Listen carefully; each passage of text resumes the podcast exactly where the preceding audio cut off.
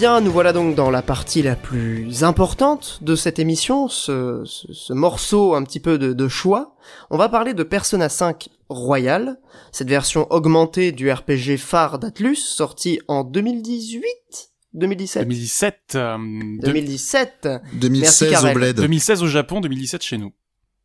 Merci beaucoup pour cette précision. Donc là aujourd'hui on va se concentrer euh, sur la version royale qui ajoute un certain nombre d'éléments sur lesquels on va revenir euh, évidemment euh, tout au long de cette discussion. Mais avant de, commencer vraiment à parler euh, des spoilers, j'annonce tout de suite, on va faire une petite introduction sans spoiler pour les gens qui n'ont pas joué au jeu ou qui ne souhaitent pas se spoiler, tout simplement. Euh, on va essayer de couvrir l'essentiel euh, des qualités, des défauts du jeu sans entrer dans le détail euh, de son, de sa, de ses thématiques ou de ses symboliques.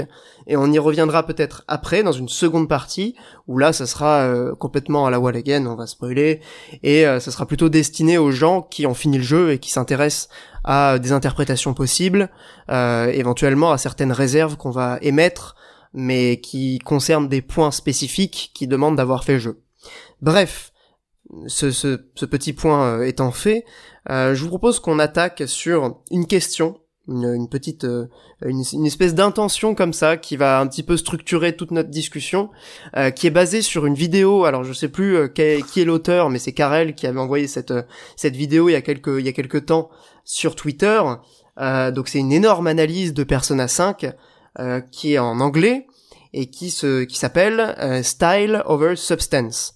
Et c'est un peu cette idée-là que je voudrais euh, garder pour euh, pour notre débat. Euh, Persona 5, la forme au détriment du fond. C'est sous forme de questions, évidemment.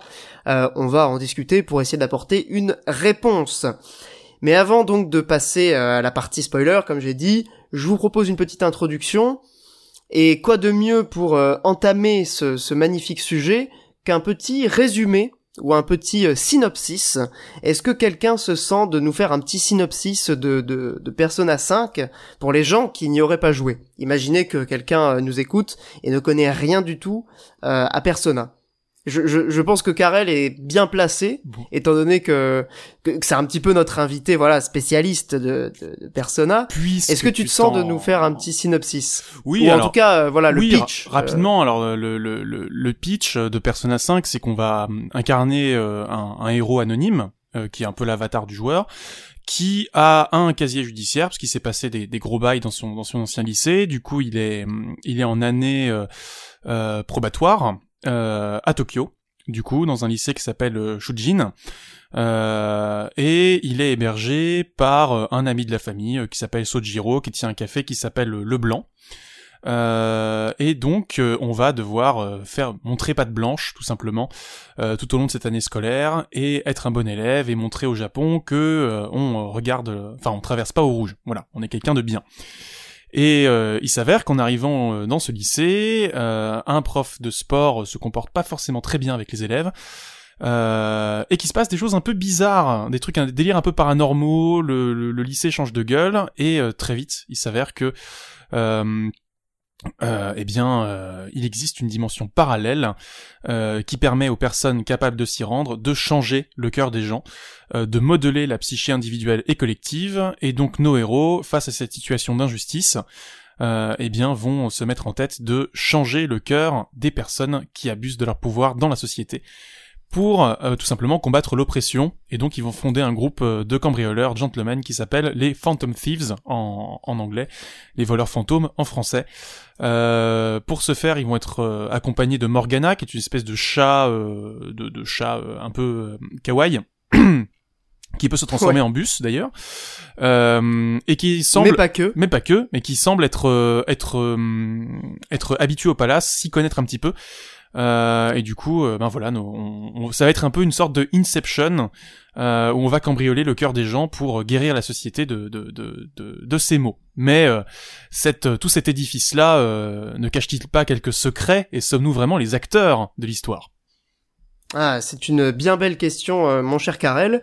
Donc euh, ça, c'est vraiment pour le pitch. Évidemment, on viendra euh, après pour tout ce qui est euh, euh, débat sur euh, voilà la notion de justice si, que. si je que peux me permettre. Vas-y, juste deux euh, secondes. Monique. Parce que là, on a quand même pas mal détaillé le, le pitch du jeu. Il faut quand même peut-être un petit peu détailler c'est quoi le gameplay. Tout ah bah c'est un RPG japonais. euh, Euh, c'est un dungeon RPG Voilà. avec des éléments de, de Dating de, sim, enfin de, de vie, euh, de simulation de, vie en fait. de, de, si- de simulation de vie. Clairement, la- l'inspiration, c'est clairement Tokimeki Memorial, euh, qui est un jeu culte au Japon et que euh, tout le monde s'en fout ici, mais il est dans un PC Engine Mini, quoi. Je suis jaloux. Ok. Oh, bah oui, mais il est en japonais. D'ailleurs, sur lesquels euh, le, le prophète Kojima a travaillé. Il a fait quelques Tokimeki Memorial. Et un autre prophète aussi, Monsieur Castlevania Symphony of the Night aussi, on a fait quelques-uns. Mais bref. Euh, donc en gros, on a de la simulation au jour le jour, d'un côté de qu'est-ce que je fais le matin, qu'est-ce que je fais l'après-midi, qu'est-ce que je fais le soir. Et il y a des phases de, dungeon RPG. euh, voilà, avec la mé- mécanique de Megaten, qui est globalement de la capture de monstres. Un peu comme Pokémon, mais un petit peu plus complexe, voilà. Effectivement, c'est, c'est, dis- disons que le, le, le système de combat se base sur euh, l'univers démonologique euh, propre à la saga Megami Tensei, avec euh, bah, tous les panthéons, tous les folklores du monde euh, illustrés sous forme de monstres à, à affronter et à, et à- et à capturer. Mais Tous Persona, voilà, Persona ajoute aussi cette idée que euh, les personnages peuvent se battre à main nue, ou euh, en tout cas avec des armes, mais ils se battent un peu façon JoJo's Bizarre Adventure, avec des, des fantômes qui sont une sorte d'excroissance de leur personnalité, qui s'appellent donc des personas. Euh, c'est emprunté au, concept de Carl Gustav Jung, c'est clairement le, le, parti pris de la série à la base, c'est de traduire en gameplay des concepts de psychologie analytique. Et euh, voilà, on va avoir, disons, l'évolution des personnages euh, d'un côté avec le calendrier et donc avec la- le dating sim, et de, de l'autre côté euh, l'évolution des, des personas, donc des, des, monstres qu'on va affronter euh, dans, dans les donjons et les monstres qu'on va qu'on va dont on va s'équiper. Euh, L'idée étant que l'impact dans la vie sociale va avoir un impact dans le gameplay à travers la symbolique du jeu de tarot, qui sert grosso modo de table des types dans le jeu.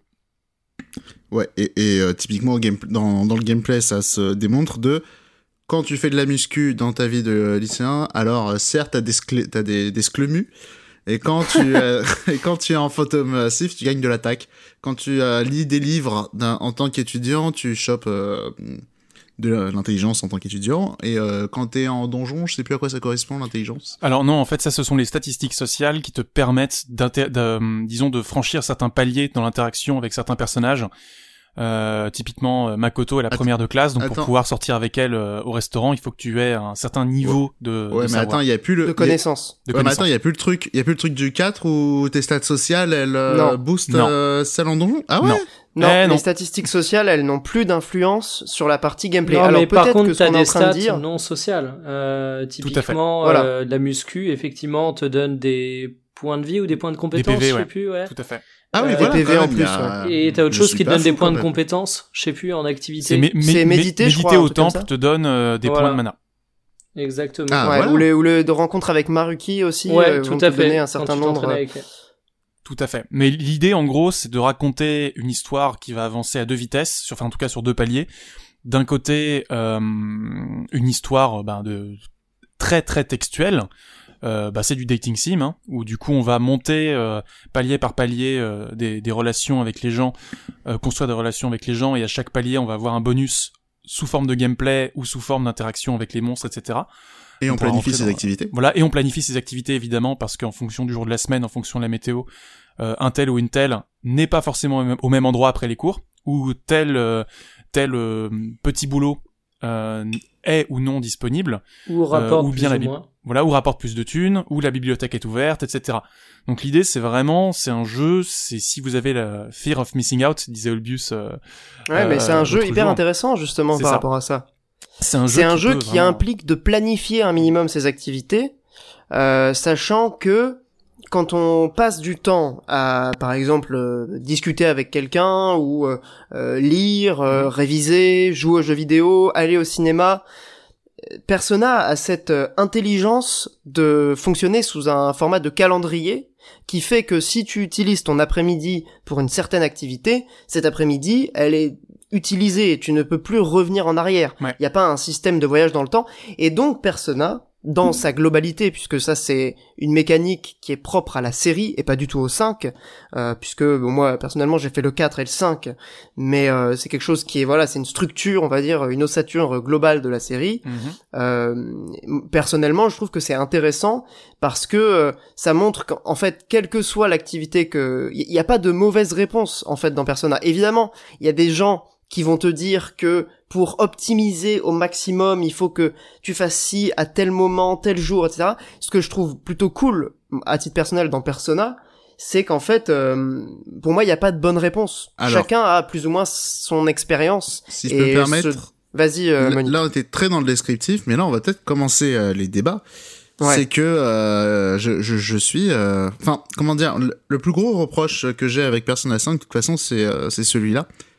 C'est que tu dis il y a pas de bonne manière de jouer. On va dire il y a une manière objective et stratégique, on va dire, à savoir monter ses stats. Et globalement ça va rentrer en conflit avec la vision un petit peu RP, c'est-à-dire que j'ai envie de passer euh, plus de temps avec tel ou tel personnage. Et euh, moi, mon problème que j'ai eu, euh, enfin, le truc qui m'a transporté en Persona 4, c'est que justement, j'aimais ces personnages, j'avais envie de passer du temps avec eux. À Persona 5, j'ai joué la gagne. Parce qu'il y a un gros problème dans la manière dont le jeu raconte ses histoires. Donc, les comparatifs pétés que j'avais teasé tout à l'heure, il a, c'est le moment où il arrive. Le, le crossover entre Elise Lucet et Tom Tom et Nana, c'est à Persona 5. c'est, c'est que quand tu joues en tant que Phantom Sif, tu, tu, tu, c'est des affaires, on va dire, c'est des affaires de Mediapart. C'est des affaires de corruption, c'est des aff... voilà, à chaque nouvel épisode, un nouvel article de Mediapart. C'est exactement ça. Un coup, c'est, voilà, il y a donc, d'un côté, t'as ça, et de l'autre côté, t'as Tom Tom et Nana, où tu as des histoires qui sont insignifiantes, et le problème, c'est que le jeu est, euh, segmente énormément ses intrigues. Ça veut dire que les histoires de Tom Tom et Nana vont pas avoir euh, d'influence sur l'histoire d'Élise Lucet, et la réciproque est vraie aussi. Et surtout, à chaque mois, à chaque euh, césure dans le temps, on, passe à autre chose. Et les, choses... Et en fait, il est là le problème de Persona 5, c'est qu'on te fait vivre un quotidien, on, te le, on te le fait jouer, mais, ne, mais le jeu ne te raconte pas un, ne te raconte pas le quotidien. Il te raconte des événements de temps en temps. Mais, euh, mais voilà.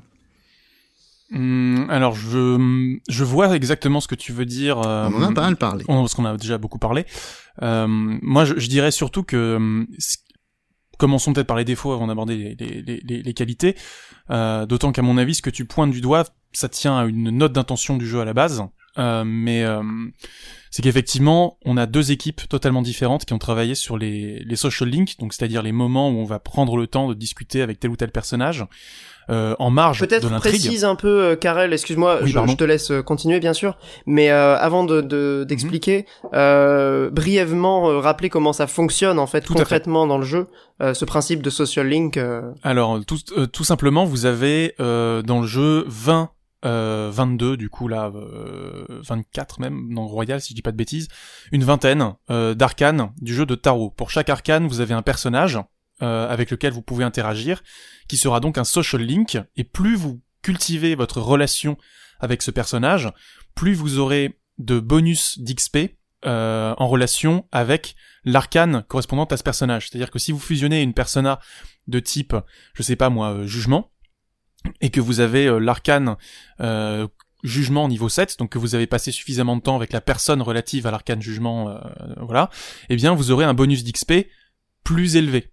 Et de même, Voilà. euh, la relation que vous aurez cultivée avec euh, la personne relative à l'arcane jugement, euh, que je ne vais pas spoiler d'ailleurs parce que c'est une très belle surprise, euh, eh bien, euh, se traduira par une évolution dans ta façon d'appréhender ton emploi du temps aussi euh, au quotidien.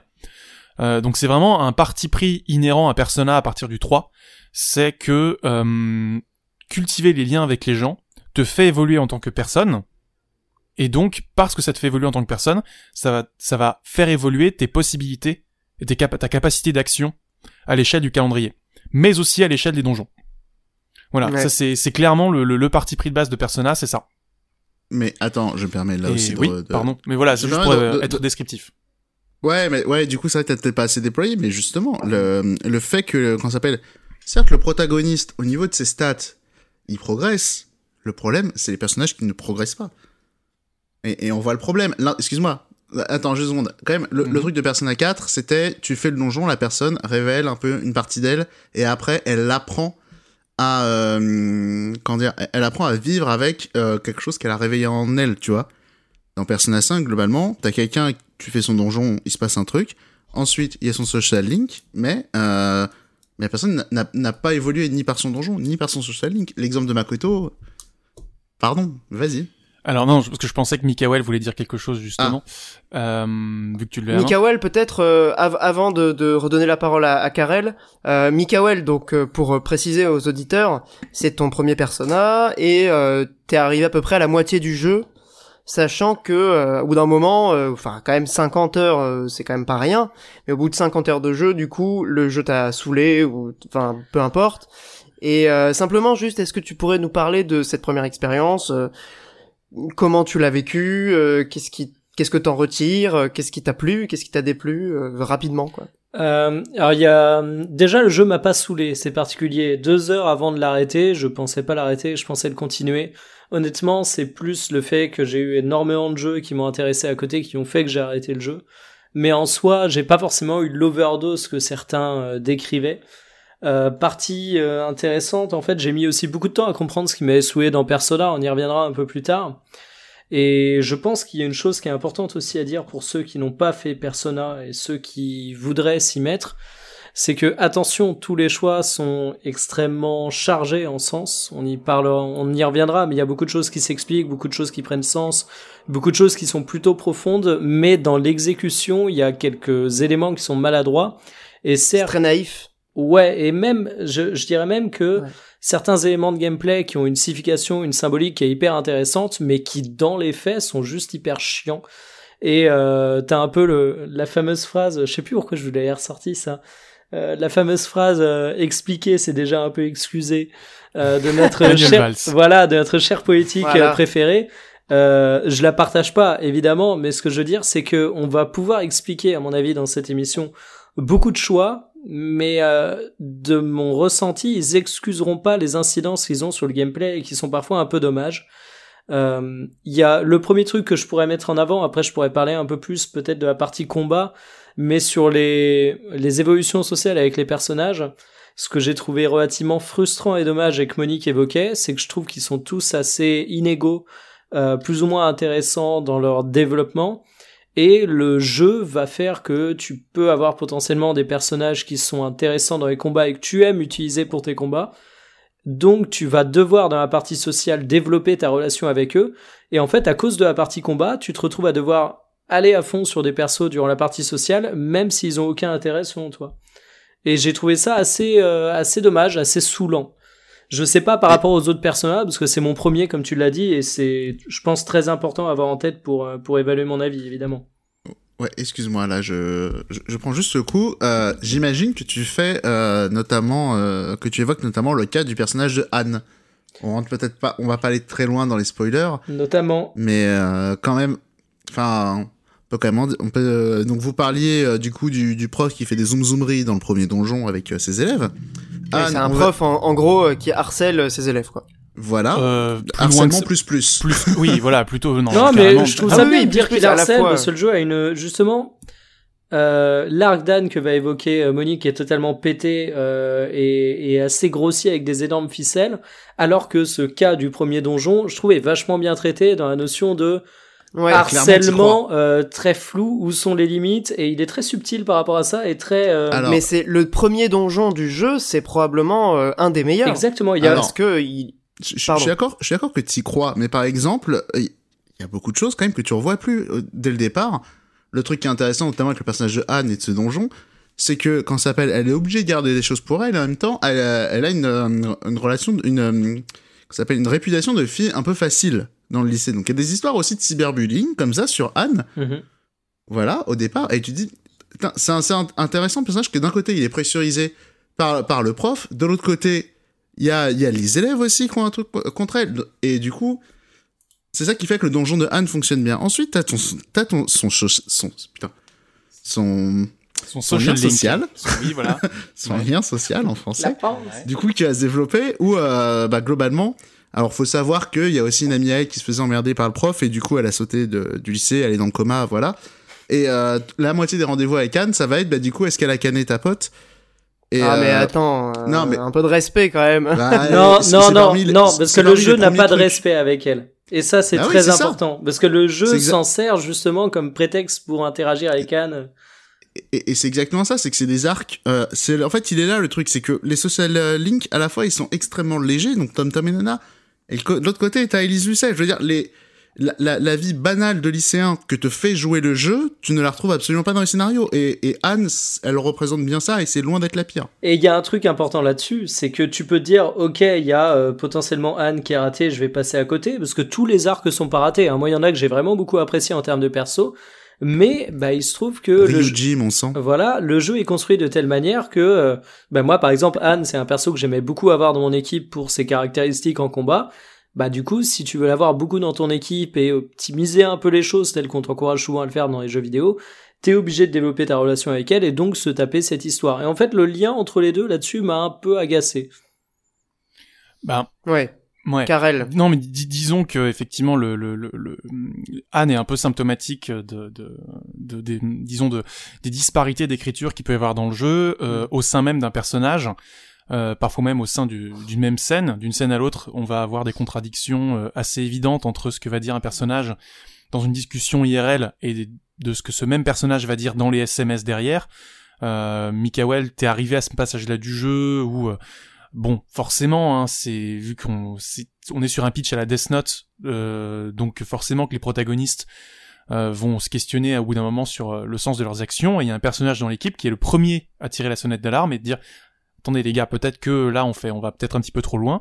Euh, et dans les SMS juste après, mais genre vraiment 10 secondes après, il va dire allez, on va leur botter le cul. Ouais, ouais. Et c'est Yusu... Yusuke voilà, Yusuke, je voulais pas le nommer, mais euh, Ouais. Parce que euh, Yusuke me paraît être le, le personnage le plus consistant dans l'équipe, dans son évolution. Euh, je sais que Mikael, euh, t'avais, t'es un petit peu salé sur euh, l'arc. euh, en tout cas, je t'ai vu réagir sur Twitter euh, sur sur Yusuke. Mais, non, euh, je- j'ai beaucoup évolué et j'ai beaucoup évolué Mm. sur le perso, donc euh, partie intéressante justement parce que il m'a un peu retourné l'opinion quoi. Hmm, Non, mais, c'est vrai qu'il est intéressant finalement ce, ce Yusuke. Ah, hein. pour moi, c'est clairement, enfin, je veux pas développer parce que ce serait commencer à partir dans, dans le symbolique et dans le dans le dans, Ouais. dans le- dans le spoiler. Mais euh, mais il y a des il y a des personnages comme ça dont l'évolution sur le plan symbolique fonctionne très bien, mais dont euh, disons l'évolution dans au sens purement diégétique du terme, c'est-à-dire ce qui se passe au sens matériel dans le scénario. Euh, ben c'est très léger, ça fonctionne pas forcément super bien. Euh, précisément parce que les équipes en charge du, des social links, justement des, des, des, des liens sociaux, euh, et l'équipe en charge de l'intrigue principale n'ont pas un seul nom en commun dans le générique de fin. Et, ça, ça veut dire quand même quelque chose. Effectivement. Je, quand bien même Katsura Ashino est, un, dir- est un, à mon avis un directeur de génie qui a une vision extrêmement spécifique de ce qu'est que, de ce qu'est l'expérience Persona. Euh, Enfin, la révolution qu'a été Persona 3, c'est quand même quelque chose, c'est indéniable. C'est c'est un, un jeu qui a révolutionné sa licence. Persona 4, bon bah voilà, c'est une version revue et corrigée de la de la révolution euh, P3. Et Puis euh, c'est thématiquement, c'est un peu comme on en Mm. discutait il y a quelques, enfin il y a quelques jours. euh, C'est les deux faces d'une même pièce. bien sûr, En et- définitive, c'est ça. Et puis surtout, ce qui est ce qui est ben d'un côté la mort, de l'autre la vie. C'est ils ça sont qui complémentaires ces deux jeux. C'est ça. Ouais. Et, où s'inscrit le Vas-y, 5 enfin, justement? C'est ça la pardon. question. Ouais, désolé, hein, je, je coupe euh, rapide, mais c'est juste euh, pour continuer sur la révolution. Persona 5, mine de rien, Mhm. c'est peut-être le jeu JRPG, en tout cas au tour par tour, le plus vendu de sa génération, en dehors de Mhm. Pokémon. Et on, on y reviendra. c'est quand même pas rien. Ouais, c'est quand même pas rien, Mhm. ça. Ouais, Euh, en termes de vente, mais d'un point de vue thématique. Et là, là je réinterpelle euh, Karel. Où s'inscrit, com- comment le 5 s'inscrit dans cette, euh, c'est, c'est un des thèmes que je voulais aborder, comment il s'inscrit donc dans cette licence Persona, et qu'a-t-il à apporter après un diptyque 3 et 4 qui était euh, finalement assez complémentaires Quelle est la vision du 5 Bah hum, alors après là là-dessus ça va être mon avis. Hein. Euh, Ouais. En Non, tout mais cas, je, vas-y, je hein, m'en- pour remets à, à la, à, la, je- à la jeunesse du projet aussi quand même, euh, pour essayer de comprendre où veut en venir Persona 5, parce que c'est un jeu qui est, c'est un millefeuille, et comme tous les millefeuilles, si on le prend pas par le bon bout, c'est indigeste. Euh, que ce soit, il a plein d'histoires à raconter, plein de symboles à raconter dans tous les sens, une esthétique hyper foisonnante. Euh, suffit de voir les menus. Euh, donc, euh, tu le disais, Persona 3 et Persona 4, c'est des, jeux respectivement sur la mort. C'est-à-dire Persona 3, comment ton rapport à ta propre mortalité va conditionner la structuration de ton identité. Persona 4, Euh, comment est-ce que, ben, comment dire, la persona une est une protection euh, contre, euh, enfin, est une protection, mais aussi une prison. C'est justement si tu vis uniquement dans la peur de la façon dont les autres vont te percevoir, eh bien la persona, euh, quelque part, autant t'en débarrasser pour être heureux. Et le problème de la fin de Persona 4, thématiquement parlant, je, je spoil pas ce qui se passe, c'est que ben Ashino assassine son propre concept. C'est-à-dire qu'une fois que tu as pris tellement de recul par rapport à la, à la persona, dans le 5, la persona ne peut être qu'un moyen au service d'autre chose. Et c'est là... C'est le problème du voilà. jeu pour Et c'est l'un des problèmes du jeu que résout l'arc inédit The Royal de façon fantastique, à mon avis. Euh, c'est que ben, la persona, du coup, est perçue comme un objet, comme un moyen, comme un levier d'action, euh, mais pas forcément comme une fin en soi. Euh, C'est-à-dire que ben on est plus dans du effectivement Anonymous où le masque va être ben euh, euh, une façon d'agir pour changer la société. Et donc ça fait que le jeu va euh, reposer d'une part sur ben, le, le, le canevas de base qui est l'évolution des personnages au long cours induite par le format calendrier, euh, l'évolution chapitrée euh, supposée ben, parce que c'est un dungeon RPG et donc ben, chaque donjon va te raconter une histoire. Euh, C'était le cas dans le 3 avec la mécanique des pleines lunes, où chaque pleine lune va euh, développer un perso. Dans le 4, chaque donjon est un donjon d'un personnage qu'on Ouais, essaye de alors, sauver. Et pour le excuse-moi. 5, pour le 5, chaque Ouais. donjon va être le donjon d'un méchant qu'on va pointer du doigt en disant OK, toi, tu es tu fais partie du problème, tu fais partie de Ouais, ce qui fait que la- société ne va pas bien. Donc on va se débarrasser de toi ou en tout cas on va te faire changer par la force et parce qu'on t'aura cassé la gueule sur un plan métaphorique, tu vas t'excuser et la société va s'améliorer. Ce qui est à mon avis des représentations, c'est des avatars en ça. fait, les méchants. ce qui est un Je- pitch, à mon avis, extrêmement fragile, parce que ça suppose que, jusqu'à maintenant, dans le 3 et le 4, le problème venait de la façon dont les personnages percevaient les événements, et dans le 5, le problème, il vient forcément de l'extérieur. Si t'as des problèmes, c'est la faute des autres. Mais c'est pas comme ça que ça marche, en fait. Et sur un plan d'écriture, du coup, ça appauvrit, à mon avis, beaucoup de choses euh, dans Persona 5, précisément parce que le, le lien ne peut se faire que par le contexte de l'intrigue, et le contexte, Monique, bah, tu enfin, tu le pointes, Mitra, du, tu, tu l'as pointé du doigt le, le, le premier à l'époque où on était tous comme des dingues à la terrasse du Kawaii euh, à encenser le jeu.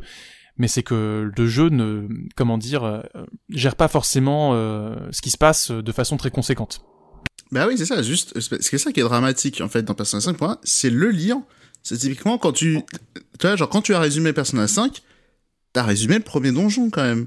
Tu vois, c'est là où on voit Hmm. quand même un petit peu le problème de, de ce jeu. Persona 4, Enfin, c'est... je veux pas spoiler non plus. des- Ouais, mais toi, Persona 4, globalement, sans spoiler, tu peux dire que tu vas apprendre à des personnages, enfin, c'est des personnages qui vont découvrir qui sont au fond Persona 5, il n'y a pas ce lien. Tu vois, il y a, alors certes, il y a, euh, ton analyse symbolique, euh, pas symbolique, mais euh, enfin l'analyse de ce que euh, le Ashino essaie de raconter avec le jeu, certes, mais juste au niveau de l'intrigue, au niveau du scénario, mais mais il y a, il manque des liens partout. Moi, je pensais que ça arrivait beaucoup plus tard dans le jeu, mais le coup de l'accident du métro, mais c'est dramatique. début, hein.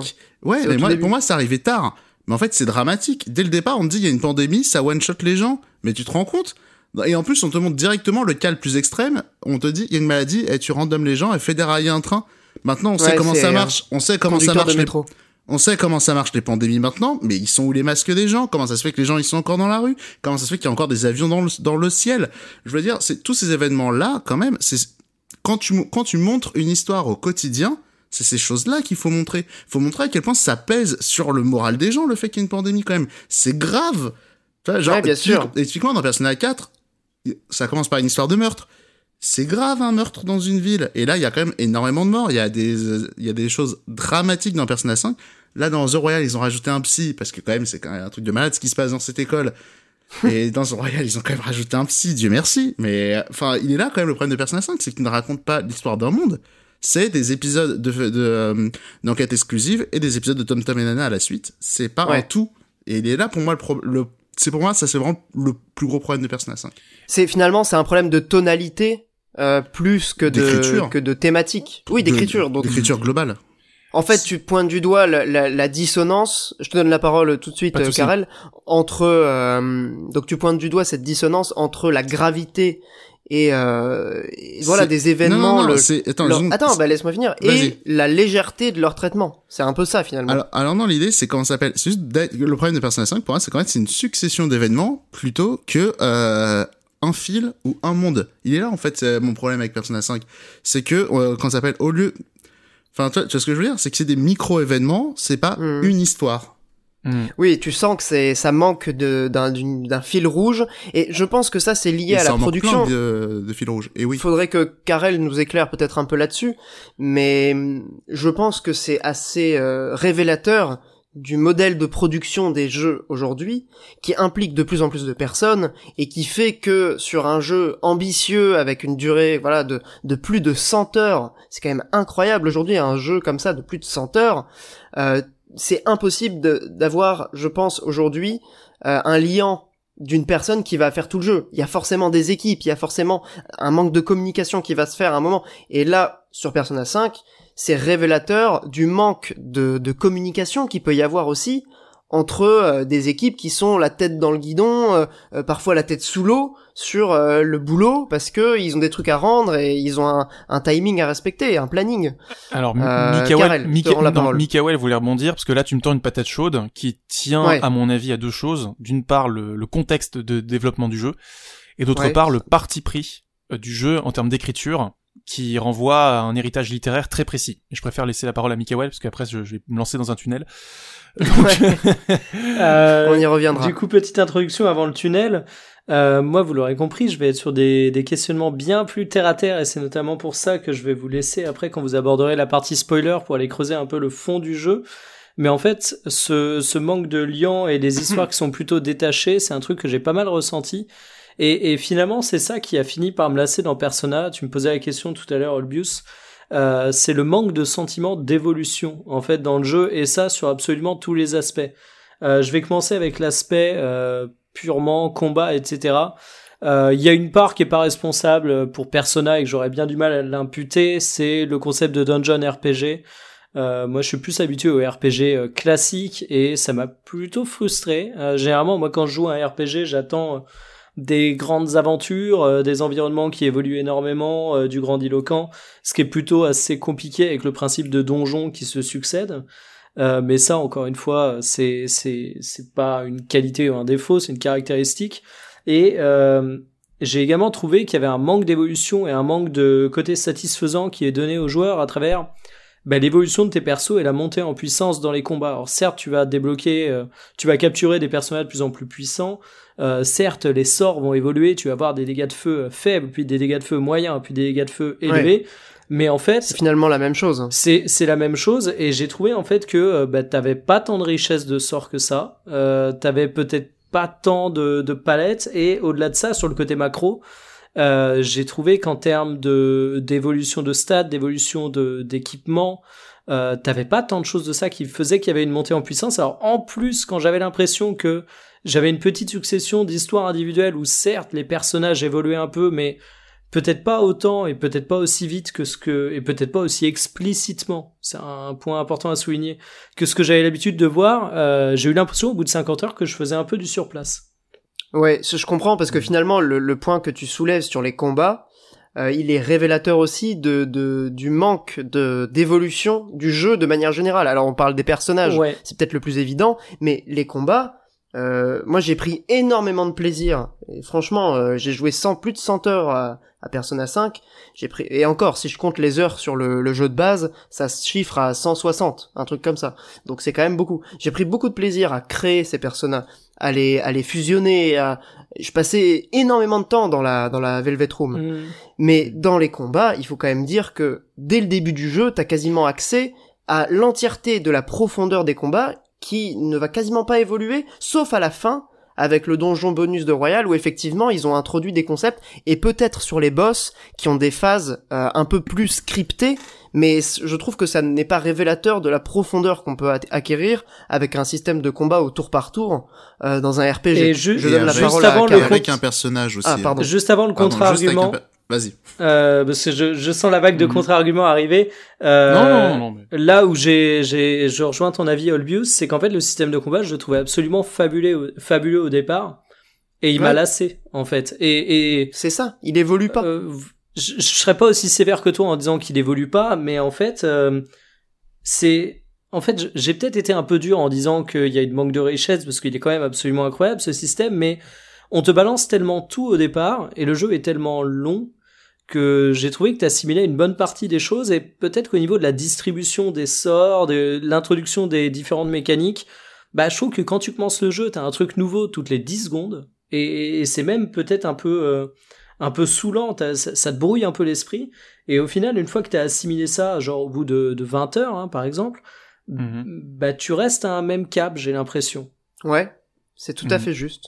Karel Alors c'est c'est c'est assez c'est assez juste. Après c'est la comment dire c'est la, la, la, philosophie de, de Megami Tensei, c'est qu'on va te filer un truc qui fonctionne très bien au départ et justement dont les nuances vont arriver derrière par la mécanique de build.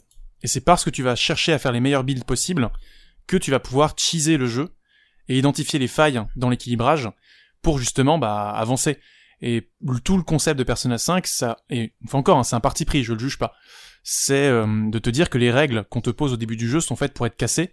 Typiquement, le tour par tour, on va te proposer un système de de, de relais. Baton pass. Le, baton pass. Voilà, ou si tu vas jouer aux fléchettes avec tes potes, tu peux augmenter le, le baton pass plus vite et avoir des effets supplémentaires, regagner de la vie, regagner de la mana et, tous ces trucs-là, qui n'étaient pas dans le jeu de base d'ailleurs, ça, ça a été rajouté pour, pour, pour, pour Royal, en tout cas les bonus supplémentaires au, au, au baton pass. Et effectivement, euh, non, là je te rejoins, c'est que c'est que euh, la mécanique est tellement bien huilée au départ qu'ils se, se sentent pas obligés de la faire évoluer au fil du jeu, euh, ou en tout cas pas outre mesure.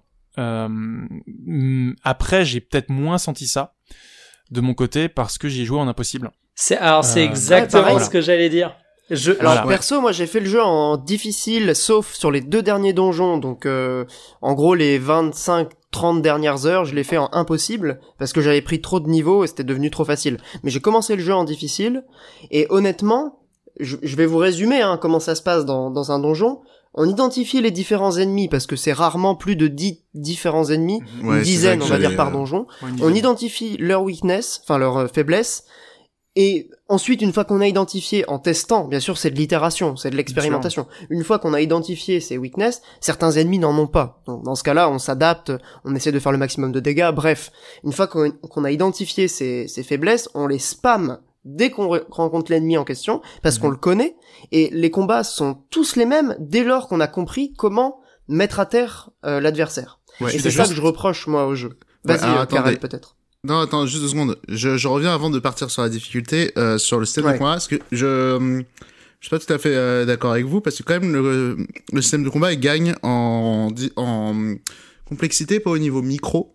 Enfin, déjà, quand même, au niveau micro, déjà, tu chopes plus de sorts, et mine de rien, sortir un sort de feu qui coûte 60 points de maga, mana, ou un qui en coûte 4, euh, d'un point de vue tactique, ça apporte quand même une richesse, parce que celui de 4, euh, tu l'utilises pour stun les ennemis et enfin c'est un stun alors que l'autre c'est un sort de dégâts. Donc déjà avec ce genre de truc, tu gagnes en finesse et choisir des dégâts plutôt que des stuns, mine de rien, c'est important dans le jeu. Donc déjà là-dessus, t'as une petite finesse euh, que tu gagnes, que tu gagnes. Autre chose, tu as la joueuse de shogi quand même qui euh, qui va donner des euh, au fur et à mesure qui va donner de la complexité mais là pas au niveau micro mais au niveau macro. Typiquement comment tu gères ton équipe? Et en fait c'est là où euh, Persona 5 qui s'affine un petit peu euh, en termes de gameplay. C'est que effectivement les combats je suis d'accord qu'ils sont très répétitifs et il n'y a pas assez d'ennemis et on croise toujours les mêmes. Ça c'est un problème. Néanmoins plus le jeu avance plus les donjons se rallongent plus c'est quand même intéressant de dire là est-ce que je fais les dégâts? Est-ce que je me contente de stun? Est-ce que je prends des PV dans la gueule ou est-ce que je ou est-ce est-ce que les PV que je vais prendre est-ce que ça vaut la mana qui va me falloir pour me soigner? C'est voilà c'est là où le jeu il gagne euh, il gagne quand même en complexité. Mais effectivement oui les combats ça reste les mêmes. Mais c'est ce qu'il y a autour des combats qui s'épaissit donc euh. après le système de combat encore une fois il est formidable ouais mais c'est au-delà du système de combat. Oui mais même l'évolution je enfin je je suis complètement d'accord avec ce que tu dis. C'est simplement que euh, sur une durée aussi importante euh, au bout d'un moment, il y a un petit sentiment de lassitude que Mikael a tout à fait euh, On en euh, justement après. pointé le jeu est trop long, oui. Voilà, le jeu est trop long et aussi bien d'un point de vue narratif que d'un point de vue mécanique.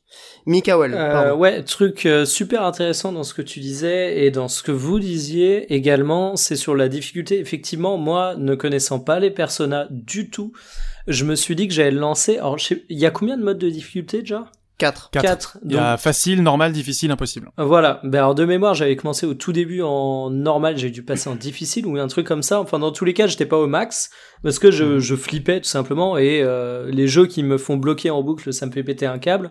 Et effectivement, euh, j'ai jamais eu ce besoin de péter le système, comme tu disais. Donc je pense que Mhm. déjà, pour les gens qui veulent apprécier à sa juste valeur le jeu, je pense qu'il faut pas faire la même connerie que moi. Et il faut tout de suite aller dans un mode de difficulté. De toute façon, on peut le changer, donc faut pas hésiter à aller Ouais. sur plus dur.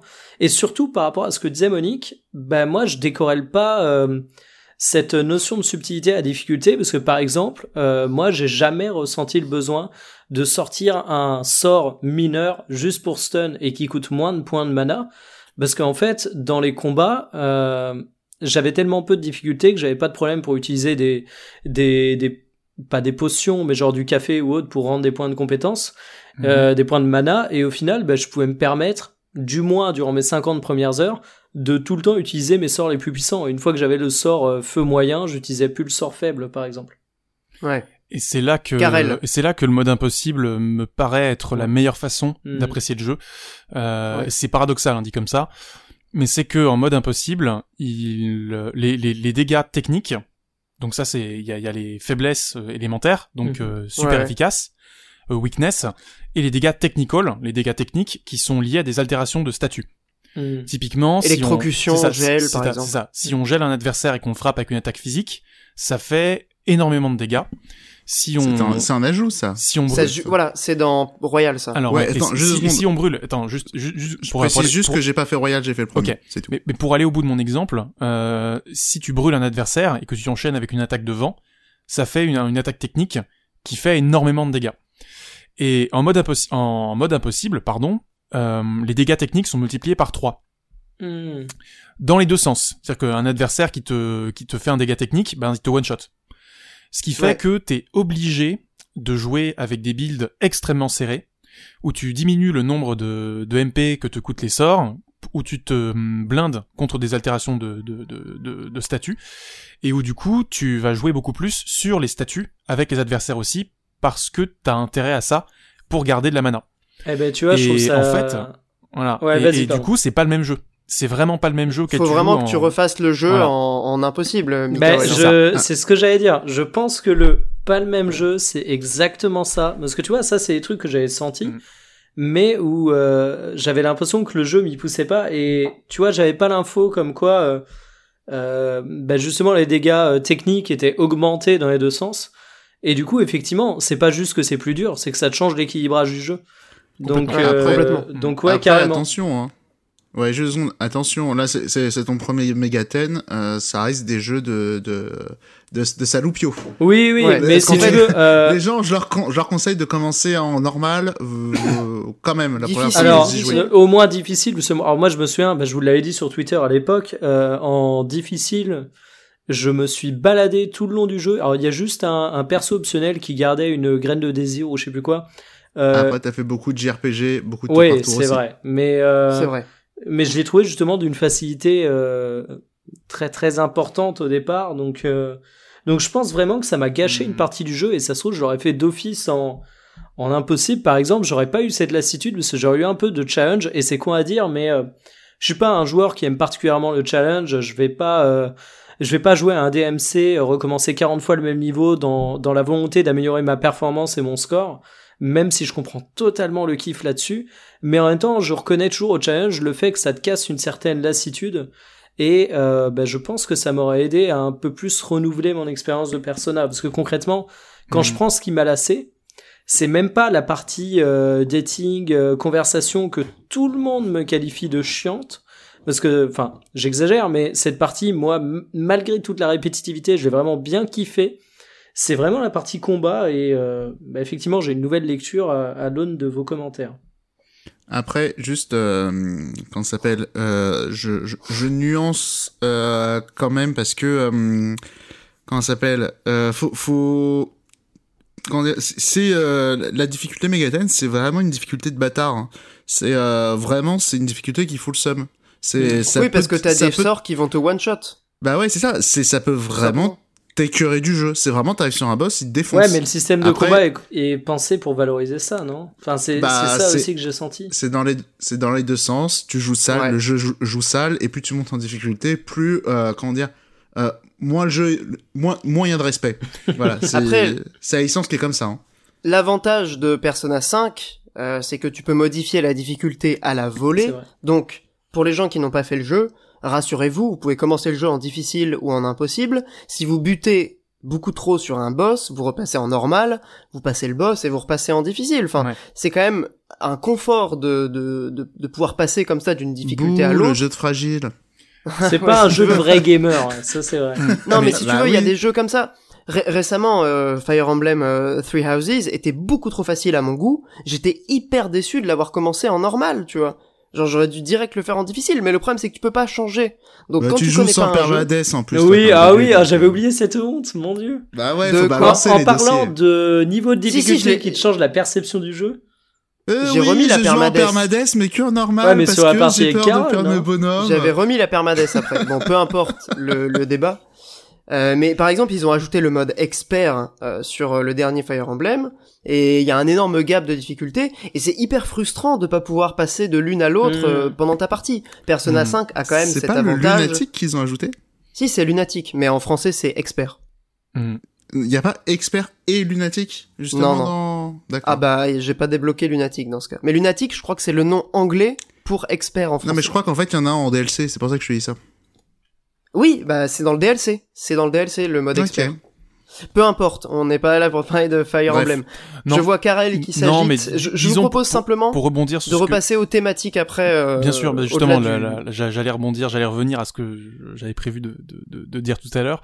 Mais pour répondre à. Mikael très rapidement, effectivement, c'est aussi un autre, un autre défaut euh, que tu identifies dans le système de combat et qui euh, est symptomatique de l'attitude générale des développeurs au moment de faire le jeu, c'est que c'est un jeu qui a besoin de plaire à un très large public. Euh, pour plein de raisons, c'est que c'est un jeu qui a survécu au rachat d'Atlus par Sega. Euh, Sega a donc besoin de rentabiliser son achat, son acquisition. Euh, donc ce qui rajoute au poids sur les épaules de, Persona 5, qui était déjà prévu comme étant un projet très ambitieux par Katsura Ashino. Je vais pas rentrer dans les détails, mais en gros, il voulait vraiment faire une nouvelle révolution pour Persona euh, à la manière de ce qu'a été Persona 3. Pour le coup, en termes de réception globale autour de la série, c'est réussi. Euh, il fallait aussi fêter les 20 ans de la série, donc contenter les anciens euh, en rajoutant des choses de, la de la saga qui ont été abandonnées au fil du temps, à savoir les flingues et les négociations avec les personnages ennemis. Ça, c'était pas dans Persona 3 et 4, par exemple. C'est des éléments qui viennent de Megami Tensei, beaucoup plus hardos, beaucoup plus euh, formule, euh, formule classique. Euh, et du coup, ça fait que, ben, forcément, quand t'as un- une philosophie de game design et de, de, de design des combats qui est extrêmement, euh, je dirais pas sadique, mais très injuste, ouvertement injuste. euh, Sournoise. voilà sournoise, voilà merci, je cherchais le terme, euh, et que tu veux faire un jeu qui s'adresse un très grand public, comme tu disais, euh, Moni qui s'est vendu à plus de 2 millions d'exemplaires, aujourd'hui un RPG japonais, a fortiori un dungeon RPG, c'est un miracle qu'il fasse un score comme ça. J'oubliais. Il y a des Q11, mais en dehors de DQ et Pokémon, C'est ça. il y a que lui. Mais, mais disons que DQ, euh, Dragon Quest a une, euh, a une base de fans plus importante euh, que Persona, qui est quand même une, un spin-off d'une Oui, saga c'est vrai. Pas Non, très c'est que connue. tu compares, en... ouais, excuse-moi, tu compares en Occident, Ouais. euh, clairement Persona 5 qui, C'est Ouais. ça, il, il sort, disons que jusqu'à maintenant, la Persona c'était une niche, quoi. Et là, Persona 5 a agrandi la niche. Donc il Ça a, aussi, il je nuance. Attends, disons, excuse-moi. Ça aussi, je nuance. Euh, en Occident, effectivement, les SMT, c'est assez marginal. Au Japon, c'est quand même une grosse licence. hein. Oui, bien C'est sûr. pas Tales of, c'est pas Tales of et tout, mais quand même, Mhm. hein, euh, les, quand ça s'appelle Persona 1, euh, je crois qu'il avait fait les mêmes scores euh, la première semaine que Persona 5 au Japon. D'accord, ok. Pour, euh, pour remettre les choses en perspective, quand même, c'est gros euh, SMT. hein. Effectivement. Euh, mais voilà, on parle quand même d'une d'une licence qui euh, qui qui a qui a un gros un gros poids sur les épaules au moment où Sega où Sega la la la, la rachète. Sega qui en dehors de Yakuza cherche un petit peu une une une, une série une nouvelle locomotive pour euh, Sur console. sur console Une pour, poule aux euh, d'or, hein. Voilà, une poule aux d'or pour euh, pour euh, se racheter un capital sympathique, euh, un capital sympathie pardon. Euh, alors que Sonic est un peu en déshérence, puis bon bah au reste t'as Ban- Panzer Dragoon vite fait, mais mais mais mais, mais, voilà. pas. Non mais voilà. Enfin, tu, vois- of tu- Rage, tu vois ce que je veux dire. Street of Rage, c'est pas eux, tout etc. ça, c'est pas eux. Donc euh, en dehors de Yakuza, ils, ils avaient besoin d'une locomotive et Persona c'était la locomotive parfaite. Mm. Après, il y a Hatsune Miku hein, quand même. Oui, bien sûr, mais euh, mais, Non, mais disons que Hatsune Miku se heurte à un plafond que Persona peut aisément dépasser à mon avis. Euh, parce Ouais, que ouais, Persona, tu peux faire des animés, t'as des t'as tout un truc derrière, euh, t'as tout que- un plan transmédia qui n'est pas forcément applicable à Hatsune Miku. Le- Le truc de Euh, Persona, c'est ça, c'est Persona 5, c'est que c'est voilà, Persona, Persona 5, grandeur et décadence. Parce Euh. que quand même, depuis la sortie du jeu, si je peux me permettre, Atlus, ils font Persona 5. Alors Persona 5 à la danse, Persona 5 en dessin animé, Persona 5 en mousseau à la con, déjà Persona 5 encore une fois. Euh, C'était déjà le cas avec le 4 hein. euh, Non, pour le pas 4 ils t'es ils l'ont bien mis le 4 te- hein, quand même. Alors Mais, oui, euh, mais le truc c'est Bah, qu'ils Il y a eu aussi Persona 4 à la danse, Persona 4 non, non, encore non, une non. fois. Je suis absolument pas d'accord. Persona 4, il y avait d'autres trucs à côté. Là, entre euh, depuis la sortie de Persona 5, il y a que eu un. Il y a le seul jeu qui est sorti, c'est un remake de Strange Journey. Tout le reste, c'est Persona 5. Persona 5 et Trigan Odyssey, et il y a, y a que ça qui sort. C'est quand même dramatique. Disons Et tu vois, excuse-moi, disons, tu vois la lancée sur laquelle, mine de rien, euh, Atlus était, notamment sur 3DS, ils ont sorti, c'est la console sur laquelle ils ont sorti le plus de Megaten. Il y avait pas mal de remakes, certes, Mhm. mais quand même, ils ont sorti énormément de choses. Ils se sont quand même fait chier essayer de faire découvrir la licence. Et là, ben, il y a que Persona 5. C'est quand même, quand même fatigant. Ben, dis- disons que déjà, euh, euh, déjà le développement de Persona 5 euh, a nourri une recomposition profonde chez Atlus parce que t'as eu la team, euh, la team Persona est devenue Pi Studio, euh, qui regroupait entre 40 et 70 personnes à peu près. Euh, et que depuis la fin du développement de Persona 5, tu as Katsura Shino, donc le directeur de, de, de P5, qui est parti pour fonder son propre studio, Studio Zero, interne à Atlus toujours, mais qui ne développe plus du Persona. Euh, ce qui fait que du coup, l'équipe restante, eh bien, ça fait peut-être pas assez de monde pour faire des jeux Persona et des jeux Megami Tensei Mm. et d'autres spin-offs en même temps. Et Ce qui fait que produire du des coup- jeux. Non mais voilà, et produire d'autres jeux. Ce qui fait que du coup, euh, je pense qu'en termes de charge de travail, ils privilégient à court terme euh, la saga qui leur apporte le plus de thunes, à savoir Persona 5. Et notamment, ouais, et notamment, d'ailleurs, ça remonte à avant la sortie de Persona 5, mais il y avait eu des, euh, des interviews justement d'Achino qui expliquaient le retard du jeu. C'est, ils disaient qu'ils étaient juste pas assez à produire le jeu. Ils Ouais. avaient pas assez de gens, ils avaient pas assez de gens qui savaient faire des, qui savaient faire des modèles 3D. Mhm. C'est juste ça. C'est pour ça qu'il n'y a pas beaucoup de monstres dans le jeu. Et c'est pour ça qu'ils en ont rajouté beaucoup dans Royal. C'est pour ça qu'ils en ont mis en DLC aussi. C'est Ouais. parce qu'en fait, c'était des boîtes externes qui les faisaient. Et c'est aussi pour ça que, un autre truc que je reproche au jeu, au jeu c'est, je trouve que les modèles 3D, euh, voilà, c'est un peu des cadavres et ne rendent absolument pas honneur au car design euh, de la série. Mais Je ça, suis pas, je suis pas hyper d'accord, mais bon. Ils sont inexpressifs et ils sont tout lisses. C'est triste. Ça, ça après Monique, euh, c'est vraiment une affaire de, de, de, de subjectivité, de goût. Euh, L'esthétique, pour le coup, euh, elle est quand même extrêmement travaillée Je et parle- on en a déjà pas mal parlé. je parlais C'est du peut-être problème. euh, la vitrine qui euh, donne énormément envie quand même de s'intéresser au Ouais, jeu. je parlais juste du problème des, je, je, je- parlais juste du problème des Je, monstres. je- je- je voulais juste, attends, Monique, Oui. c'est important. Euh, qu'on parce que on commence un petit peu à, à, à tourner un petit peu en rond sur Ouais, euh, ouais, la partie euh, mécanique. Mais là, c'est pas la Mikael, mécanique. euh, va nous quitter car on va passer Ah, oui. bientôt à la partie spoiler. Et je voulais juste le préciser pour pouvoir libérer notre ami euh, Mikael. Et ensuite, on aura tout le loisir de, de discuter en, en long, en large, en travers de Persona 5, notamment de sa fin et de ce qu'ajoute euh, la version royale. Voilà. Donc on peut dire au revoir à Mikael.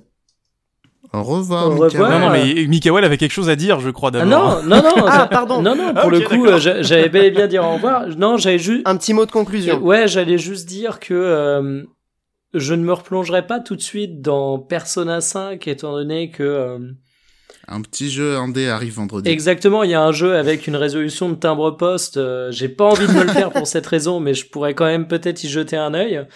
Euh, Pourtant, t'adores les timbres. mais je, Xenodieu. voilà, mais je pense quand même que, que je m'y replongerai, que j'augmenterai le niveau de difficulté. Euh, et en tout cas, euh, on parlait aussi des contraintes du fait que le jeu est un jeu qui est euh, qui a des ambitions en termes de conquête de marché et j'en suis peut-être euh, la preuve parce que honnêtement il y a quelques années je pense pas que c'est une série qui aurait pu m'intéresser et euh, j'ai typiquement Bah, été le genre Vita, de quoi. joueur qui aurait pu être intéressé par ça mais euh, qui a su franchir une petite barrière et peut-être pour les gens qui n'ont pas suivi les évolutions de Royal, il y a un truc qu'on n'a pas mentionné qui est très très con, hein, j'en conviens, mais qui est, je pense, ultra crucial pour les gens qui ont envie de s'y mettre, c'est que maintenant le jeu est en français.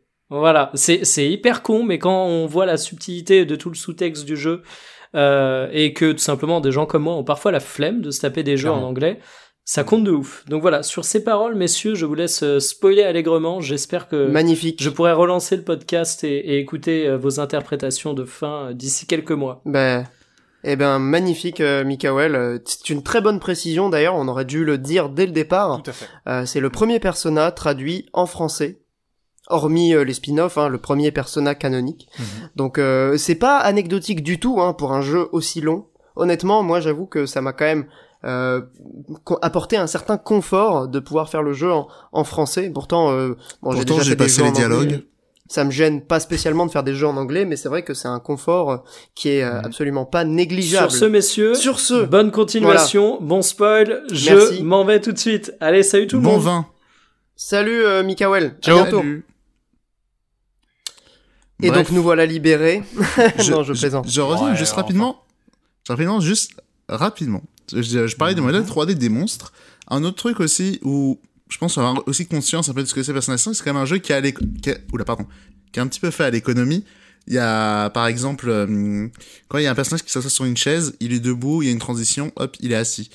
Voilà, c'est, euh, on voit quand même que c'est un jeu qui a pas eu euh, énormément de moyens. Il y a beaucoup d'animations qui y sont pas. Quand tu vas manger un burger, tu.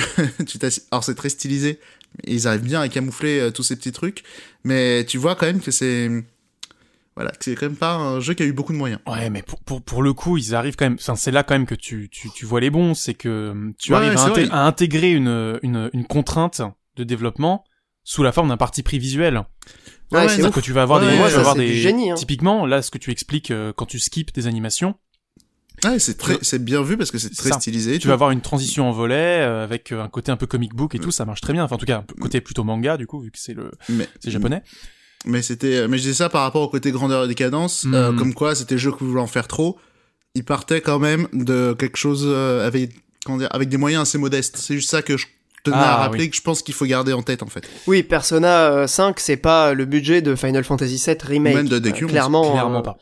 on n'est pas du DQ11, tout sur le même genre vois- de production. Et pourtant, euh, souvenez-vous, souvenez-vous de la sortie de Persona 5 en Europe, en tout cas en Occident, euh, qui était quasiment euh, conjointe avec celle de Final Fantasy XV. Euh, non, au Japon. Et on parlait beaucoup de ce non, duel. au Japon. C'était au Japon qu'il y avait C'était au ça. Japon. Le duel, c'était au Japon. Ah, c'était au Japon. Ouais. Autant mais, pour moi. mais en tout cas, FF15, mais il FF15 faut a rappeler explosé quand quand même, même. ce, ce moment incroyable où Persona 5 s'est plus vendu la première semaine que Non, Final fou. Fantasy XV. T'es fou, t'es fou. Il a fait deux fois plus FF15. Alors, Ah bon, Non, bah, il y a un moment ah donné où c'est l'un qui se plante. alors, truc alors non, drôle, là tu fais, tu fais allusion, tu fais les allusion au sondage qui, qui avait été fait dans Famitsu.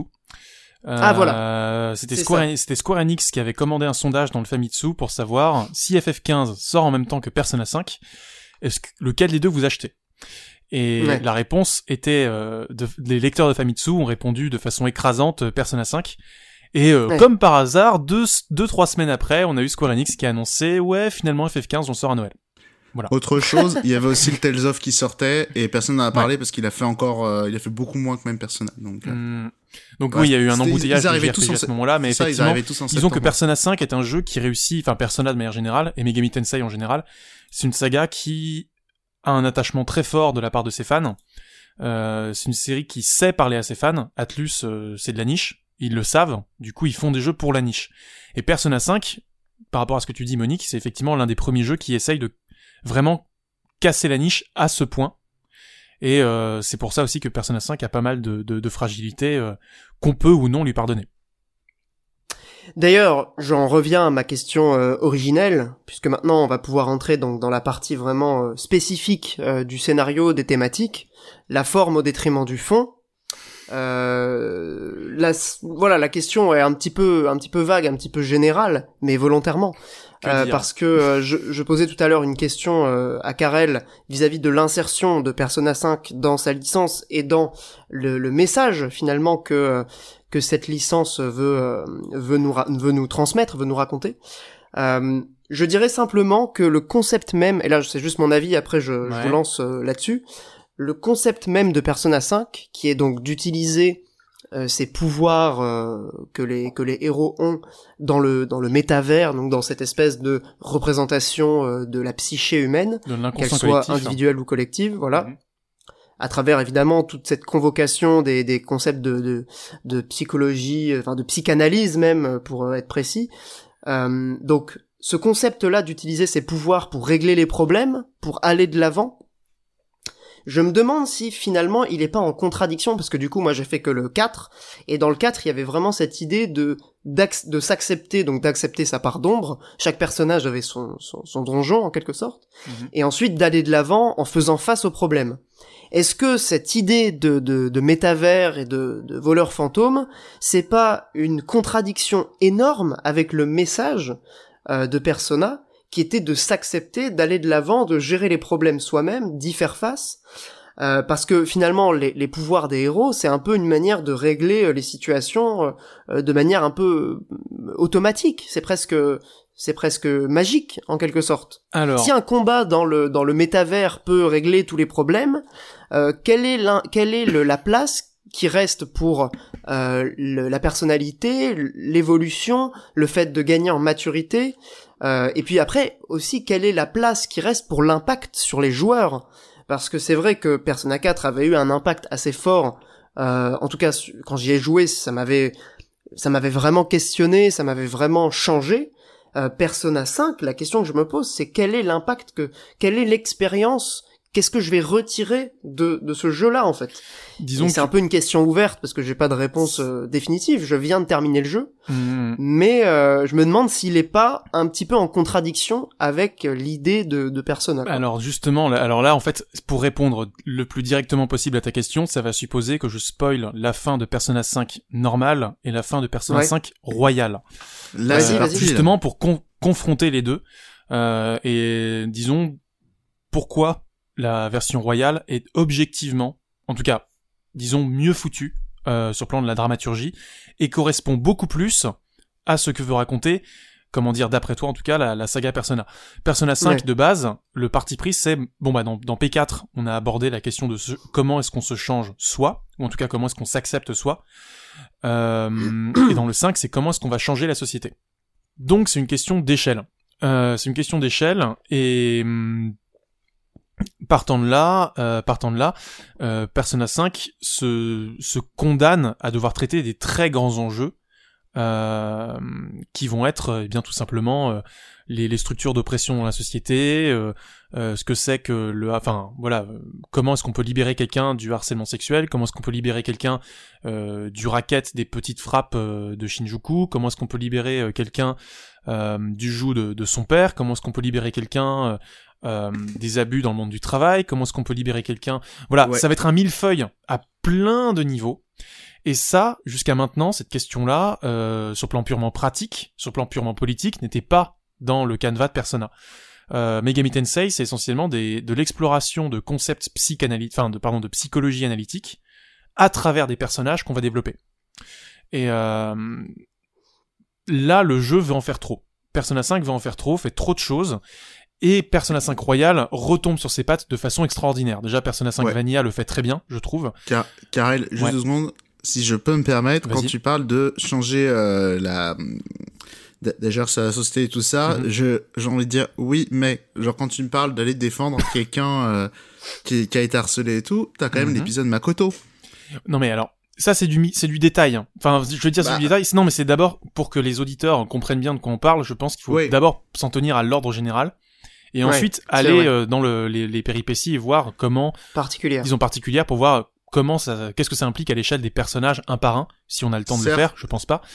Mais euh... certes mais je vois ce que tu veux dire mais quand même quand il réfléchit enfin il faut quand même reconnaître que le jeu il est pas très clair dans ce qu'il essaye de conclure. Après tu me dis que dans Royal c'est mieux mais dans faut quand même dire que on va dire dans la première partie et il faut savoir qu'il y a une partie royale même si tu joues à royal il faut mhm. quand même faire certaines choses pour la débloquer. Bien sûr. Ouais. Le c'est assez relou ça d'ailleurs. comment dire assez tôt quand même t'as l'épisode Makoto qui est pas du tout euh, tu, tu tu changes pas la société. C'est il y a une nuisante qui vient te euh, qui vient t'apporter des ennuis typiquement. Enfin tu vois ce que je veux dire? C'est pas euh, comment dire? C'est pas les héros qui prennent la décision. C'est Makoto mhm. limite qui vient dire bon les nuls venez, venez euh, m'aider à faire la poucave. Et son social link, c'est encore de la full poucave. Tu vois ce que je veux dire? Alors, du coup, avant d'aller spoiler la fin du jeu, parce qu'à mon avis, vraiment, euh, c'est aussi le problème c'est pas un problème en soi, parce que Persona se, se pense à l'échelle d'une d'une année scolaire et donc euh, c'est normal que le sens du jeu t'échappe si tu ne le termines pas.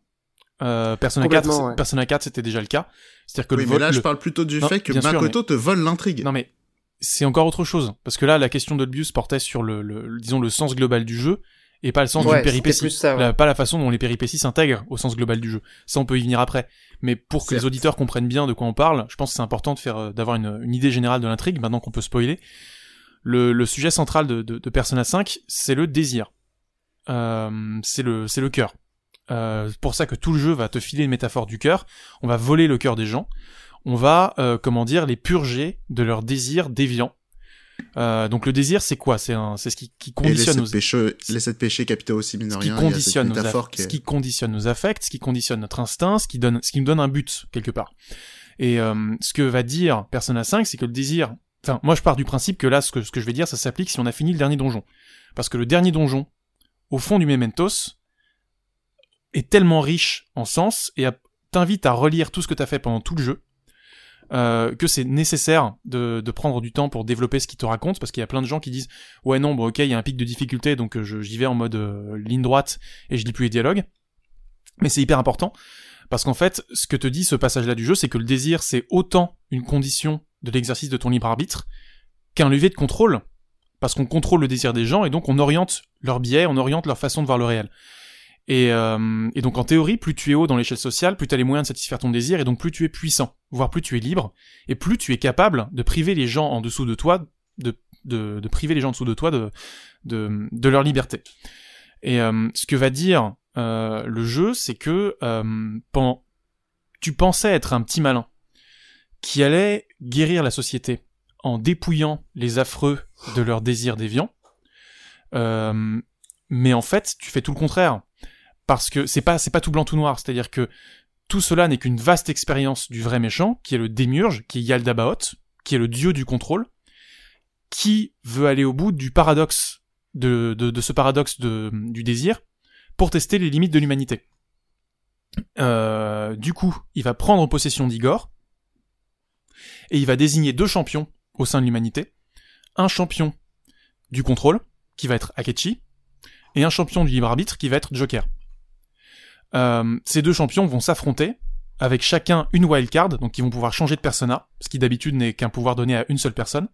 Mais là, il va créer une polarité entre le contrôle et le libre arbitre, qui euh, d'ailleurs euh, permet de relier les, ponts avec Megami Tensei en général sur le, le, le- Law et Chaos.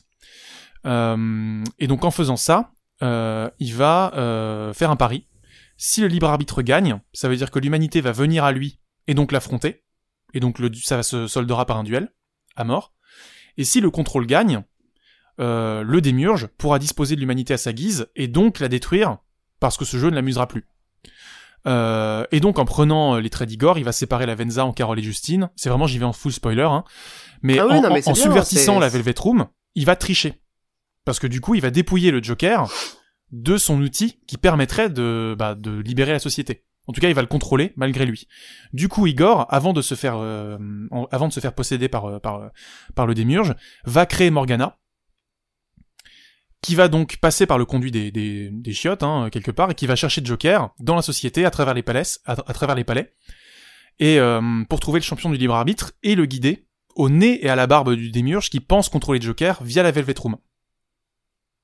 C'est très important de comprendre ça parce que le jeu te fait un twist à la MGS2. Et si tu y fais pas gaffe, tu passes à côté du sens du jeu. Euh, et partant de là, euh, la question de Makoto, elle me paraît très importante. Parce que Makoto est l'un des premiers personnages à comprendre qu'il n'est pas libre, en fait, qu'il ne peut pas être totalement libre. Euh, elle, elle est tenue par son rôle de présidente euh, du conseil du lycée. Elle a un devoir, euh, elle doit rendre des comptes à, à une structure qui est ouvertement oppressive parce qu'elle refuse de, de balancer le, le prof de sport qui, qui, qui viole, qui viole les gamines. Et il préfère du coup euh, euh, poursuivre les Phantom Thieves parce que c'est plus important. Et puis après, euh, le jeu relie assez mal ça euh, au- à l'arc de, de Shido, qui, qui est euh, euh, Space Macron, voilà, on va dire, on va l'appeler comme ça. euh... Space Macron. Space Macron, voilà. Formidable, Euh, magnifique hein. Hideki. Kamiya, voilà. Euh, C'est- son sosie. mais, mais, mais, mais du coup, Makoto, elle comprend qu'elle n'est pas totalement libre. Et du coup, si elle doit, parce que si elle se libère complètement, elle se sépare de sa sœur, qui est Sae Nijima, qui est la procureure, et qui enquête sur les Phantom Thieves, or c'est la dernière famille qui lui reste. Donc, elle doit composer avec son rôle de, de poucave, on peut l'appeler comme ça, mais Mhm. quitte à être poucave, parce qu'elle a un devoir envers sa sœur, et parce qu'elle a un devoir envers la société, et parce qu'il y, a- il y a des attentes autour d'elle, Puis elle, elle a Elle aussi veut- une conception de la justice dès le début. Hein, C'est ça. Pas oublier et ça. quitte à être poucave, il faut qu'elle soit poucave pour les bonnes raisons, Voilà. Et c'est pour ça qu'elle va intégrer la police, pour purger la police à l'intérieur, de, de l'intérieur, un peu la façon d'un, d'un Alexandre Langlois euh, en France en ce moment. Euh, voilà, non mais typiquement, Makoto, elle se positionne comme ça, c'est-à-dire que C'est une elle, réformiste. une réformiste, voilà. Et, et mais elle fait usage de son libre arbitre en prenant conscience de ce qui la détermine à agir. Et c'est en cela que Makoto est un personnage intéressant. Après, une fois encore, euh, ben c'est un perso qui est écrit de façon très contradictoire entre ce qu'on te raconte dans son dans son social link et ce qu'on te raconte dans l'intrigue principale parce que dans social link elle doute énormément d'elle-même et elle elle disons elle elle, elle va enquêter elle, elle en fait elle se elle, elle pense ne pas être une fille de son temps elle a l'impression de passer à côté de sa vie du coup elle va traîner avec une gamine euh, une, une, une copine de classe qui est, a l'air d'être une fille plus, plus extravertie, etc., quitte à fréquenter les quartiers chauds. Et elle va commencer à se poser des questions sur euh, est-ce que sa copine se fait manipuler par un, par un, par un rabatteur, par un proxénète en fait.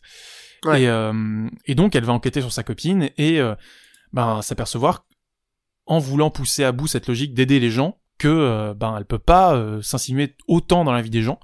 Tu en peux tout pas aider les gens de, enfin les sauver ça, tu peux d'eux-mêmes. pas les fait. sauver d'eux-mêmes, c'est pas possible. Et d'où le fait que ben elle se tourne vers toi après et elle dit j'ai besoin de comprendre les gens. Et là tu peux lui répondre justement bah soit je vais t'aider et donc tu sors avec elle, Ouais. soit tu lui dis ben on peut t'aider. Auquel cas c'est le groupe qui, qui l'aide et voilà. Euh, C'est une amie. Mais ça, il y a plusieurs, euh, il y a plusieurs social links euh, Voilà. qui sont comme ça. Hein. Voilà, mais mais Après- c'est- très important à mon sens de, de de de comprendre aussi ce pourquoi Makoto a parlé à beaucoup de gens, surtout au Japon, parce que Makoto illustre un dilemme qui à mon avis euh, Très présent est au très Japon, très ouais. présent au Japon. Parce que la structure familiale et la structure euh, normée est quand même peut-être un peu plus écrasante. Euh, Ouais. Bon, elle euh, évidemment en Europe aussi, en France euh, notamment, mais il y a peut-être euh, une, euh, une une différence culturelle euh, Mhm. vis-à-vis de de, de l'individu par rapport au collectif. Après, juste, moi, le, le, le problème que j'ai avec Makoto, il est pas forcément à, à ce niveau-là. hein. Moi, c'est plus au niveau de son comportement. C'est que, euh, quand ça s'appelle, c'est, alors déjà, outre le fait que c'est elle qui va driver euh, l'intrigue quand même euh, à un moment, c'est, quand ça s'appelle, c'est, toi, j'ai du mal à voir Joker comme un agent, entre guillemets, du chaos et euh, de l'insoumission avec l'arc de Makoto. Tu vois ce que je veux dire? Et c'est quand même elle qui prend les rênes. Oui, mais il faut raisonner chose- à l'échelle. Je pense que tu peux pas euh, Certes, prendre cet bien. élément isolément. Il faut raisonner à l'échelle du jeu. Certes, je j'entends bien, mais déjà il y a ça qui me dérange un peu. Et pareil aussi, je trouve que le social link de euh, Makoto, je le trouve aussi assez malaisant quand même parce que euh, et le jeu, comment ça s'appelle? Je trouve que ça aurait été intéressant que peut-être que on va dire son ami et encore, je crois que pareil, il bully plutôt la meuf. Hein. C'est un peu genre euh, ouais attends, elle a quand même une sale gueule euh, et son mec il est super beau. Je suis sûr que euh, et en plus son daron il a de l'oseille à la meuf. Je suis sûr que le mec michetonne dans mes souvenirs, ça se joue, c'est quand même ce genre d'histoire quand même. C'est hyper sombre et en plus le jeu dans l'idée, il va légitimer le fait qu'elle mette son nez partout dans l'idée. Tu vois, c'est genre bah t'as bien fait de te mettre, de- elle a bien fait de mettre son nez partout parce que effectivement le mec c'est un escorte et il michetonne la, la, la fille de riche. Mais justement, c'est là le, c'est là à mon avis qu'il faut faire attention, c'est que le jeu te dit justement que il y a une, enfin, l'arc de Makoto, si tu le fais en entier, à la fin, ils te disent clairement que euh, il y a une, en tout cas ils te font comprendre qu'il y a une, une ligne très fine entre Mm. l'altruisme et la nuisance que, Ma- que Makoto ne sait pas gérer, et c'est pour ça qu'elle a qui besoin a été de- franchi. qui a été franchie, et c'est pour ça qu'elle a besoin de Joker et du groupe. Je- je C'est volontaire. En fait, je, pense que Monique, c'est Non, non, non, volontaire. Non, non, mais C'est là j'ai envie de c'est dire, intentionnel. j'ai envie Monique, de dire, c'est intentionnel que Makoto te semble nuisante dans cette partie du jeu. Mais non, parce, Parce- que là, dans l'idée, non, attends, je, je suis pas tout à fait d'accord, parce que dans l'idée, Makoto, elle a bien fait, entre guillemets, d'être nuisante envers les autres. Là, après, vous me dites que elle se fait du mal en faisant ça. J'entends. C'est pas qu'elle se fait du mal, c'est Bah, qu'elle franchit une ligne qu'il ne faut franchit- pas franchir. Elle franchit quelle ligne? Elle, Une ligne qui est une tête nuisante à elle, mais comment ça s'appelle euh, Éthique. Bah, pff, éthique de c'est quoi? une ligne, c'est une ligne euh, éthique. Et- On peut pas sauver les gens d'eux-mêmes. Bah, et si, mais c'est ce qu'elle a fait. Oui, mais pas de la bonne manière. à quel et prix? Bah c'est ça. Bah, bah non, bah, enfin, je sais pas, il y a personne qui a souffert et tout. À la rigueur, peut-être elle. De ce côté-là, le côté thématique, euh, je, peux l'entendre. Dans le côté, Makoto se fait du mal à aller foutre euh, son nez, même si c'est pour le bien. Ça, je peux l'entendre, mais, je, enfin, bref. C'est là, effectivement, c'est plus, euh, effectivement, là, c'est du pinaillage, j'entends bien. Mais Mm. voilà. Mais, Mais donc, juste, je, je te relance Karel, euh, parce que comme on a on a passé euh, de la fin du jeu Vanilla Hmm. à le- l'expérience Makoto, parce que Makoto c'est un personnage important. Ouais. Euh, je sais plus qui me disait que ça devait être le héros au départ. Alors, en, en fait, ça c'est dans la vidéo de Beta 60. de- Je vais la refaire. Beta 64. Alors en fait, c'est dans la vidéo de Beta 64, effectivement, il revient sur la genèse compliquée de, de, de, de, de Persona 5, et il te montre qu'à l'origine, tu devais vivre dans l'appartement de Sae et lui mentir tout au long du jeu.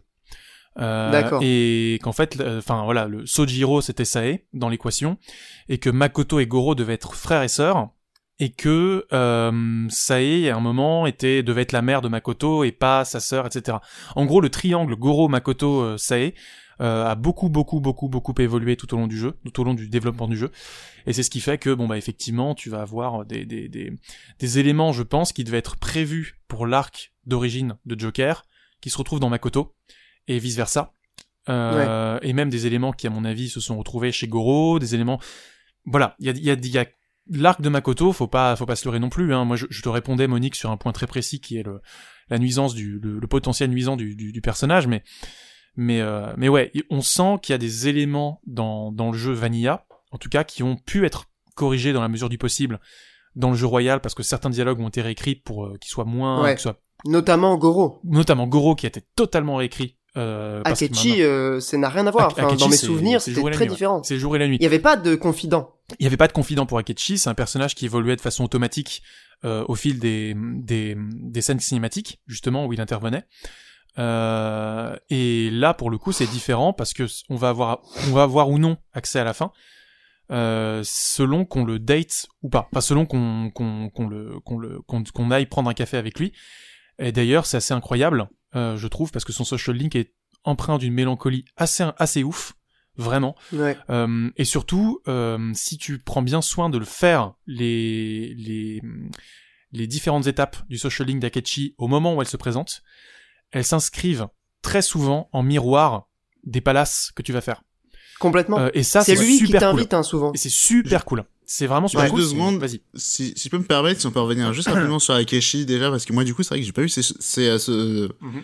ces liens sociaux. Et il y a encore beaucoup de Et- problèmes, hein, t'inquiète pas. hein, mais Ah d'accord, non parce que euh, voilà, dans, dans dans la version du 5, globalement le, euh, il servait à questionner le côté, euh, euh, voilà, les Phantom Sif, euh, ils ont des résultats mais ils font ça dans le sale et euh, Akechi, euh, voilà, donc c'était euh, le lycéen euh, enquêteur, voilà, lui il fait, il fait le halal, lui il fait ça propre, il fait ça dans les lois.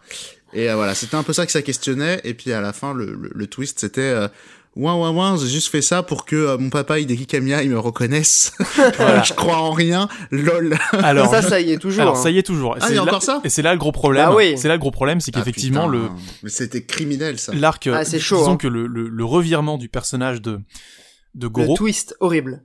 le- C'est horrible. En fait, en fait, tout, vraiment, tout ce qui se passe narrativement parlant sur le bateau, je trouve, mais sur le plan purement narratif, hein, pas symbolique, C'est atroce. c'est horrible. Vraiment, c'est le Ouais. passage du jeu où toute la structure en millefeuille, tout le build-up s'effondre d'un seul coup, Complètement. parce qu'on te fait des reveals débiles qui unifient de façon non nécessaire tous les éléments du récit. Ça n'a Euh, aucun sens. et justement- Heureusement qu'après, il y a le, il y a le memento, les profondeurs, et il y a le dabaot. Et justement trouve, hein. parce que derrière le, le, le jeu bascule dans un plan 100% symbolique, euh, Oui, et fort voilà. heureusement. Mais euh, mais tout ce qui a trait à l'arc de Shido sur la fin, c'est ridicule. Mais euh, Akechi du coup, parce que Akechi est le fils de Shido, maintenant je pense qu'on peut le dire. Euh, effectivement, pendant tout le jeu, on te vend euh, l'idée que Akechi est le champion de l'ordre contre le champion du libre arbitre, ce qu'on t'explique d'ailleurs même après le, après euh, enfin après le donjon du, du bateau quand vient le moment d'affronter le, le, le démiurge. Akechi, c'est un personnage qui, qui est écrit, avec, je vais le dire, hein, il est écrit avec le cul ce personnage. Genre vraiment. Euh, Clairement. Et n'en déplaise euh, au social link qui est extraordinaire. Euh, c'est un personnage qui, quand vient le moment de, recoudre tous les morceaux, de raccrocher tous les wagons, c'est n'importe quoi. Parce que on me demande de croire à un personnage qui enquête le jour sur des meurtres que lui-même commet. Euh, parce que c'est ça le twist, c'est que c'est lui qui tue les gens dans le métaverse pour Shido, justement pour Vidoc. être, euh, pour être, euh, pour être euh, reconnu par son père justement. Vidoc, ouais, Euh, c'est voilà, Vidoc. Vidoc. Euh, Vidoc est mort. Non, ok. Euh, voilà. euh, mais euh, donc il enquête sur ses propres, sur ses propres, sur ses propres meurtres. Désolé de explique- recouper. On nous explique de que ce mec, mais évidemment que son personnage ça aurait dû être Vidoc en plus vu qu'il y a plein d'héros de littérature français. alors, alors, en plus Vidoc, enfin oui, bon bref. Et euh, en- Symboliquement, ça aurait du sens. Ça- oui, pourquoi pas, pourquoi pas, ça aurait été, ça aurait été rigolo. Mais, euh, mais du, du, du coup, euh, du coup, le, le, où est-ce que j'ai, où est-ce que j'étais? Oui. Euh, du coup, on me demande de croire à un perso qui enquête sur ses propres meurtres. Ces meurtres impliquent quand même le meurtre de la mère de Futaba, le Ouais. meurtre du père de Haru. Euh, on me demande de croire au fait que les Phantom Thieves savent que Akechi est le meurtrier depuis le jour où il s'est trahi en parlant de crêpes Ouais, alors que. Morgana, alors de- de, Pancake. pancakes en de crêpes en français, parce Oui. que Morgana l'a mentionné et que normalement seuls les gens qui sont allés dans le métaverse peuvent entendre parler Morgana, comprendre Morgana. comprendre. J'avais Euh, zappé ce twist. Voilà. Et donc, C'est le twist. et donc, en- et donc, en fait, pété, mais... pendant tout le jeu, les Phantom Thieves savent que Akechi est le tueur, mais ne font rien. Non, ils savent qu'il est louche. Alors, ils savent, ils savent qu'il est déjà allé dans le métaverse, mais Voilà. plus on avance dans le jeu, plus on te fait comprendre que c'est une personne qui va dans le métaverse pour tuer des gens, qui porte Oui, un masque voilà. noir. Et ça. en plus, tout le twist du casino suppose que les Phantom Thieves savaient que Akechi était le tueur, parce que justement Bah oui. le plan consiste à faire que Akechi va tuer le double cognitif de Joker en pensant tuer Joker. Ouais. Du coup, les Phantom Thieves savent que Akechi est le tueur. Donc le twist dans le bateau en mode ah mais c'était toi le tueur en fait? Genre bah non, Ça n'a pas de bah non sens. parce que vous le savez déjà. Bah c'est oui, drôle, c'est drôle, on- c'est drôle en plus parce qu'il y a quand même un personnage nuisant qui euh, va embrouiller des persos pour moins, pour moins que ça. hein. Et alors, et alors bonhomme, et alors, attends, attends, attends. Et alors, vous, vous savez, vous savez que Akechi est le tueur. Et en plus, les deux persos de l'équipe qui disent non mais faut comprendre, machin, il avait ses raisons, et puis euh, c'est dur de pas être aimé par son papa. C'est Futaba et Haru. Futaba Haru dont les parents ont été tués par par Akechi. Mais c'est pas possible. Et alors, non, mais alors, si, Futaba, alors, si. la mère de Si. Futaba, c'était il y a longtemps. Il devait avoir 14, enfin, il devait avoir 4 ans, non, euh, on, on Akechi. te fait Enfin, comprendre, non, non, on te fait comprendre que non, non, c'était pas il y a aussi longtemps que ça. Euh, Ouais, on te fait comprendre quand même. Mais euh, non, il y a un truc, c'est que cette scène aurait marché si le mot pardon avait été prononcé. Juste, je te pardonne.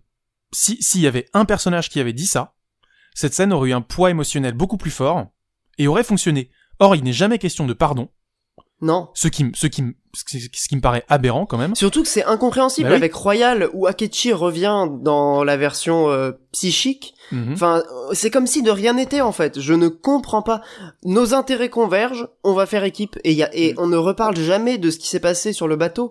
Enfin, Mhm. c'est juste impossible pour moi. C'est c'est hyper dommage. Disons que tu as le, le- sur le plan symbolique ce qu'il voulait raconter avec euh, Akechi, le côté justement euh, Light Yagami versus euh, elle, ou bien Ouais. euh, plus, non plutôt Code Geass, c'est-à-dire vraiment euh, euh, le louche versus Suzaku, c'est-à-dire le champion Et- de le et- champion du chaos. Et euh, réminiscence, réminiscence de Naoto aussi. oui, oui, effectivement, P4. effectivement, Parce que c'est quand même assez particulier le lycéen enquêteur. hein. bien sûr. Mais euh, en fait, pour- en l'occurrence, c'est plus un clin d'œil à, à une saga de romans euh, très connue euh, au Japon qui s'appelle. Euh, Attends, attends, je l'ai sous les yeux, je vais le retrouver. Détective Conan, j'adore. Non, non, c'est non le mec qui s'appelle Kogoro Akechi justement. Sherlock Holmes. Euh, non, Kogoro Akechi qui est le Sherlock Holmes japonais créé par euh, Edogawa, Fantomette. créé par Edogawa Rampo. Donc euh, la référence à Conan était pas très loin effectivement, parce que Mhm. Kogoro Mori dans Conan et Conan Edogawa aussi. Bref, voilà. Et euh, Kogoro Akechi fait euh, est, est rival d'un certain gentleman cambrioleur dans le démon au 20 visages, soit autant d'arcanes dans le P5 Vanilla. Tout est lié, vous voyez. Putain, Euh, voilà. Donc, bien vu, voilà, bien donc vu. ce sont, ce sont des, des- voilà, c'est quand même, faut, faut se dire que les mecs ont réfléchi à leurs références, ont réfléchi, Hashtag carrément. relire des livres. voilà, on, on réfléchit aux portées symboliques de leur personnage. Le problème, c'est vraiment que sur Akechi, la portée purement diégétique, l'intégration du personnage dans la diégèse ne marche Ouais. pas.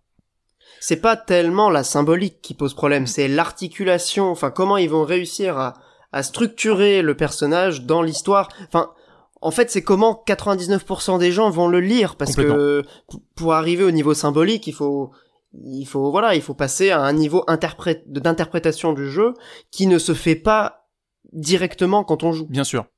Bah c'est tout le problème euh, en fait, c'est que C'est frustrant. C'est que.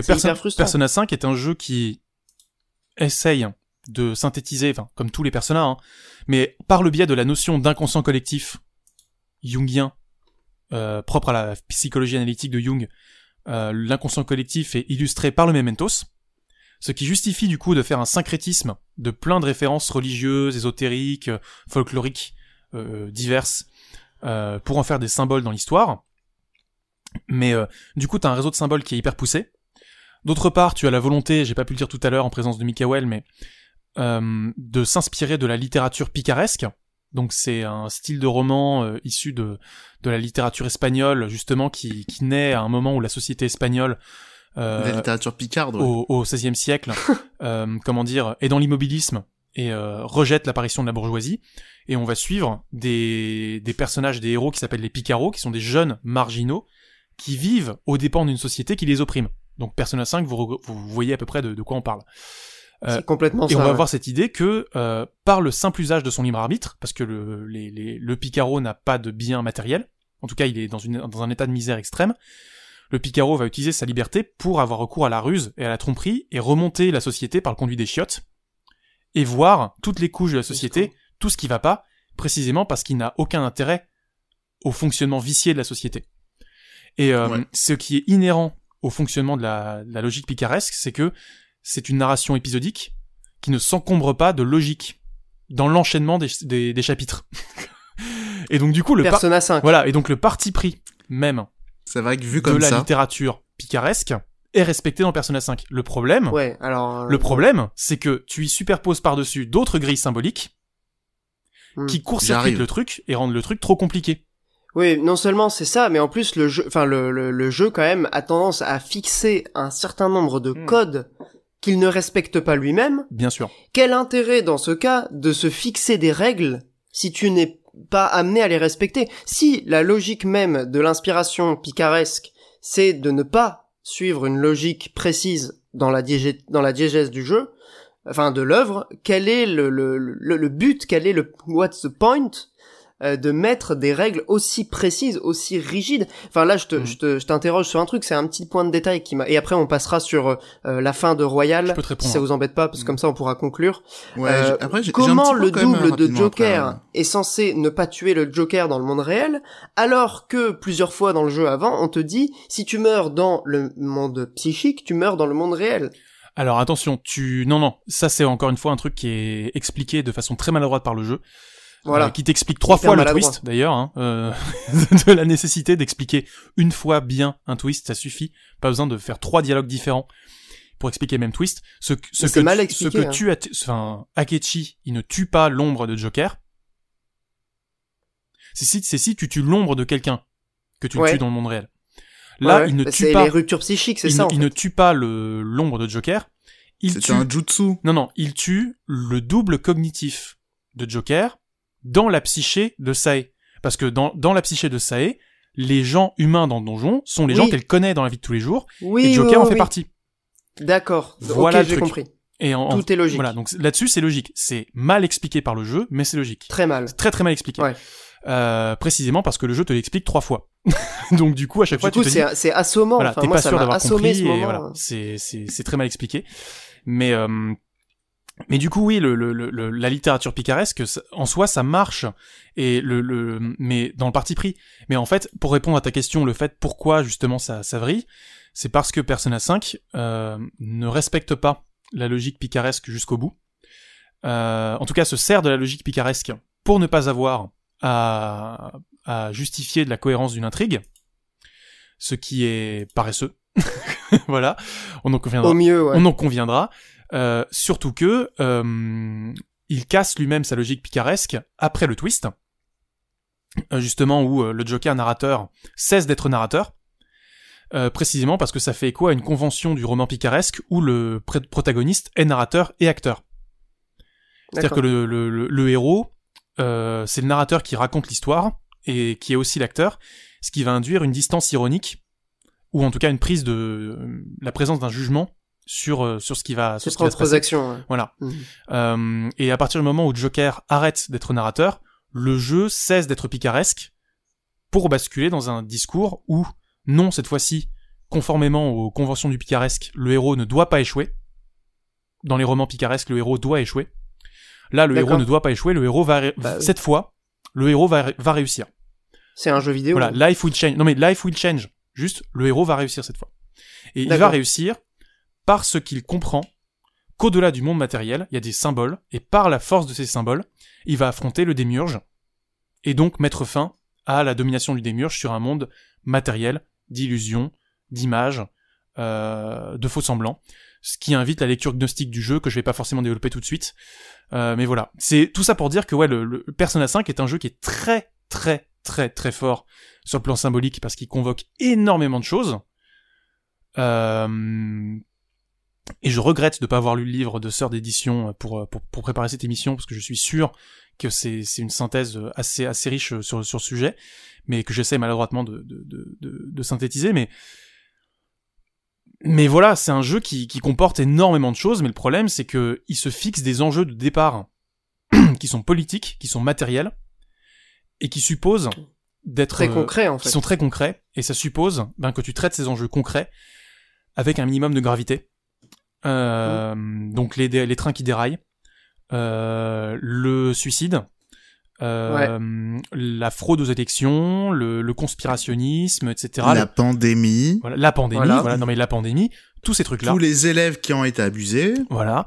Et tous, tous ces trucs-là que, euh, qui sont malheureusement trop vite évacués, précisément parce qu'à ce moment-là du jeu, tu es dans un cadre picaresque, donc chapitré, où l'irruption de nouveaux personnages peut se faire de façon totalement euh, sans, sans respect des conventions de, de registre. C'est-à-dire que à l'époque du picaresque, tu vas avoir la tragédie classique, enfin en tout cas la tragédie, la comédie, etc. Euh, des registres très très très cloisonnés et le picaresque veut faire péter le, veut faire péter les les conventions, euh, les, les les segmentations entre les registres, justement pour montrer que pour rendre compte de toutes les couches de la société, t'es obligé de tricher avec les conventions littéraires et euh, quand il faut montrer du doigt un problème, on est réaliste. Mais quand il faut euh, ben, développer les persos, on peut se permettre de faire des blagues. Et donc, Tom Tom et Nana. Ouais, c'est une, une, naïveté qui se confronte à une situation euh, dramatiquement mm. grave. Et c'est vrai que ça peut dérouter, voire ça peut mettre carrément mal à l'aise. Enfin, mm. moi, je sais que il y a plusieurs moments dans le jeu où le, le c'est peut-être voulu, hein, mais cette dissonance entre la gravité de la situation prise à froid de manière totalement objective et le traitement par le jeu d'un, d'un, événement ou d'un élément aussi grave, ça peut être vraiment bizarre, surtout sur certains sujets qui peuvent toucher euh, les, les gens, enfin les joueurs et les joueuses, euh, sur bah tu l'as dit sur le suicide, mm. sur le harcèlement euh, sexuel, voire euh, après le, le, des choses encore plus graves. Le cyberbullying et tout ça c'est et tout ça c'est que le, le, le, premier donjon hein, tous tous ces mm-hmm. trucs. Hein. Complètement, ouais. Et puis bon, juste moi, ce qui me gêne encore, c'est euh, cet, cet aspect magique et c'est pour me faire, c'est pour faire une transition avec la fin de, de Royal.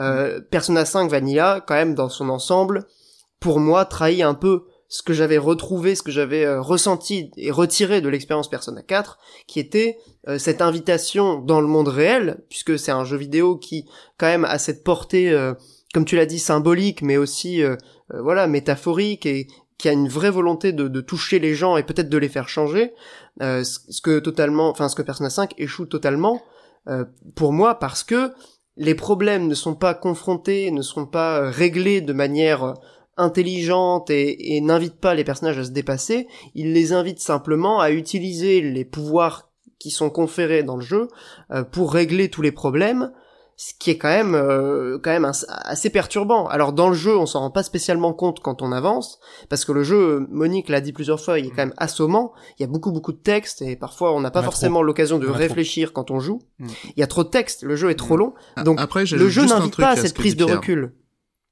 Pardon, vas-y Monique. Ouais, j'ajoute juste un truc euh, rapidement. En fait, le, les mots que tu cherches pour Persona 4, c'est ce que c'était touchant parce qu'on voyait l'intrigue et euh, on voyait tout à hauteur d'homme, enfin à hauteur de lycéen. C'était intime. Mm. Ouais, complètement. Exactement. Là, c'est des enjeux différents. C'était voilà, c'était ce côté jeu du réel entre guillemets que tu as avec euh, Persona 4. Le fait de, ça sert à ça de faire, de raconter une histoire au jour le jour.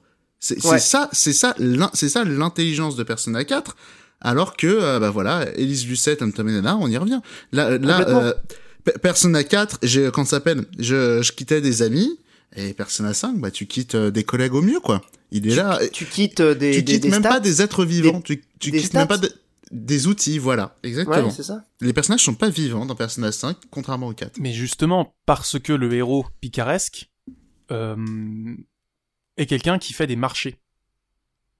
Ouais, Euh, c'est de la ruse, c'est la c'est du bargain. C'est du Et c'est d'où le fait que tous les social links démarrent avec faisons un marché. Ouais, un contrat, ouais, y a Faisons cette un contrat. ouais.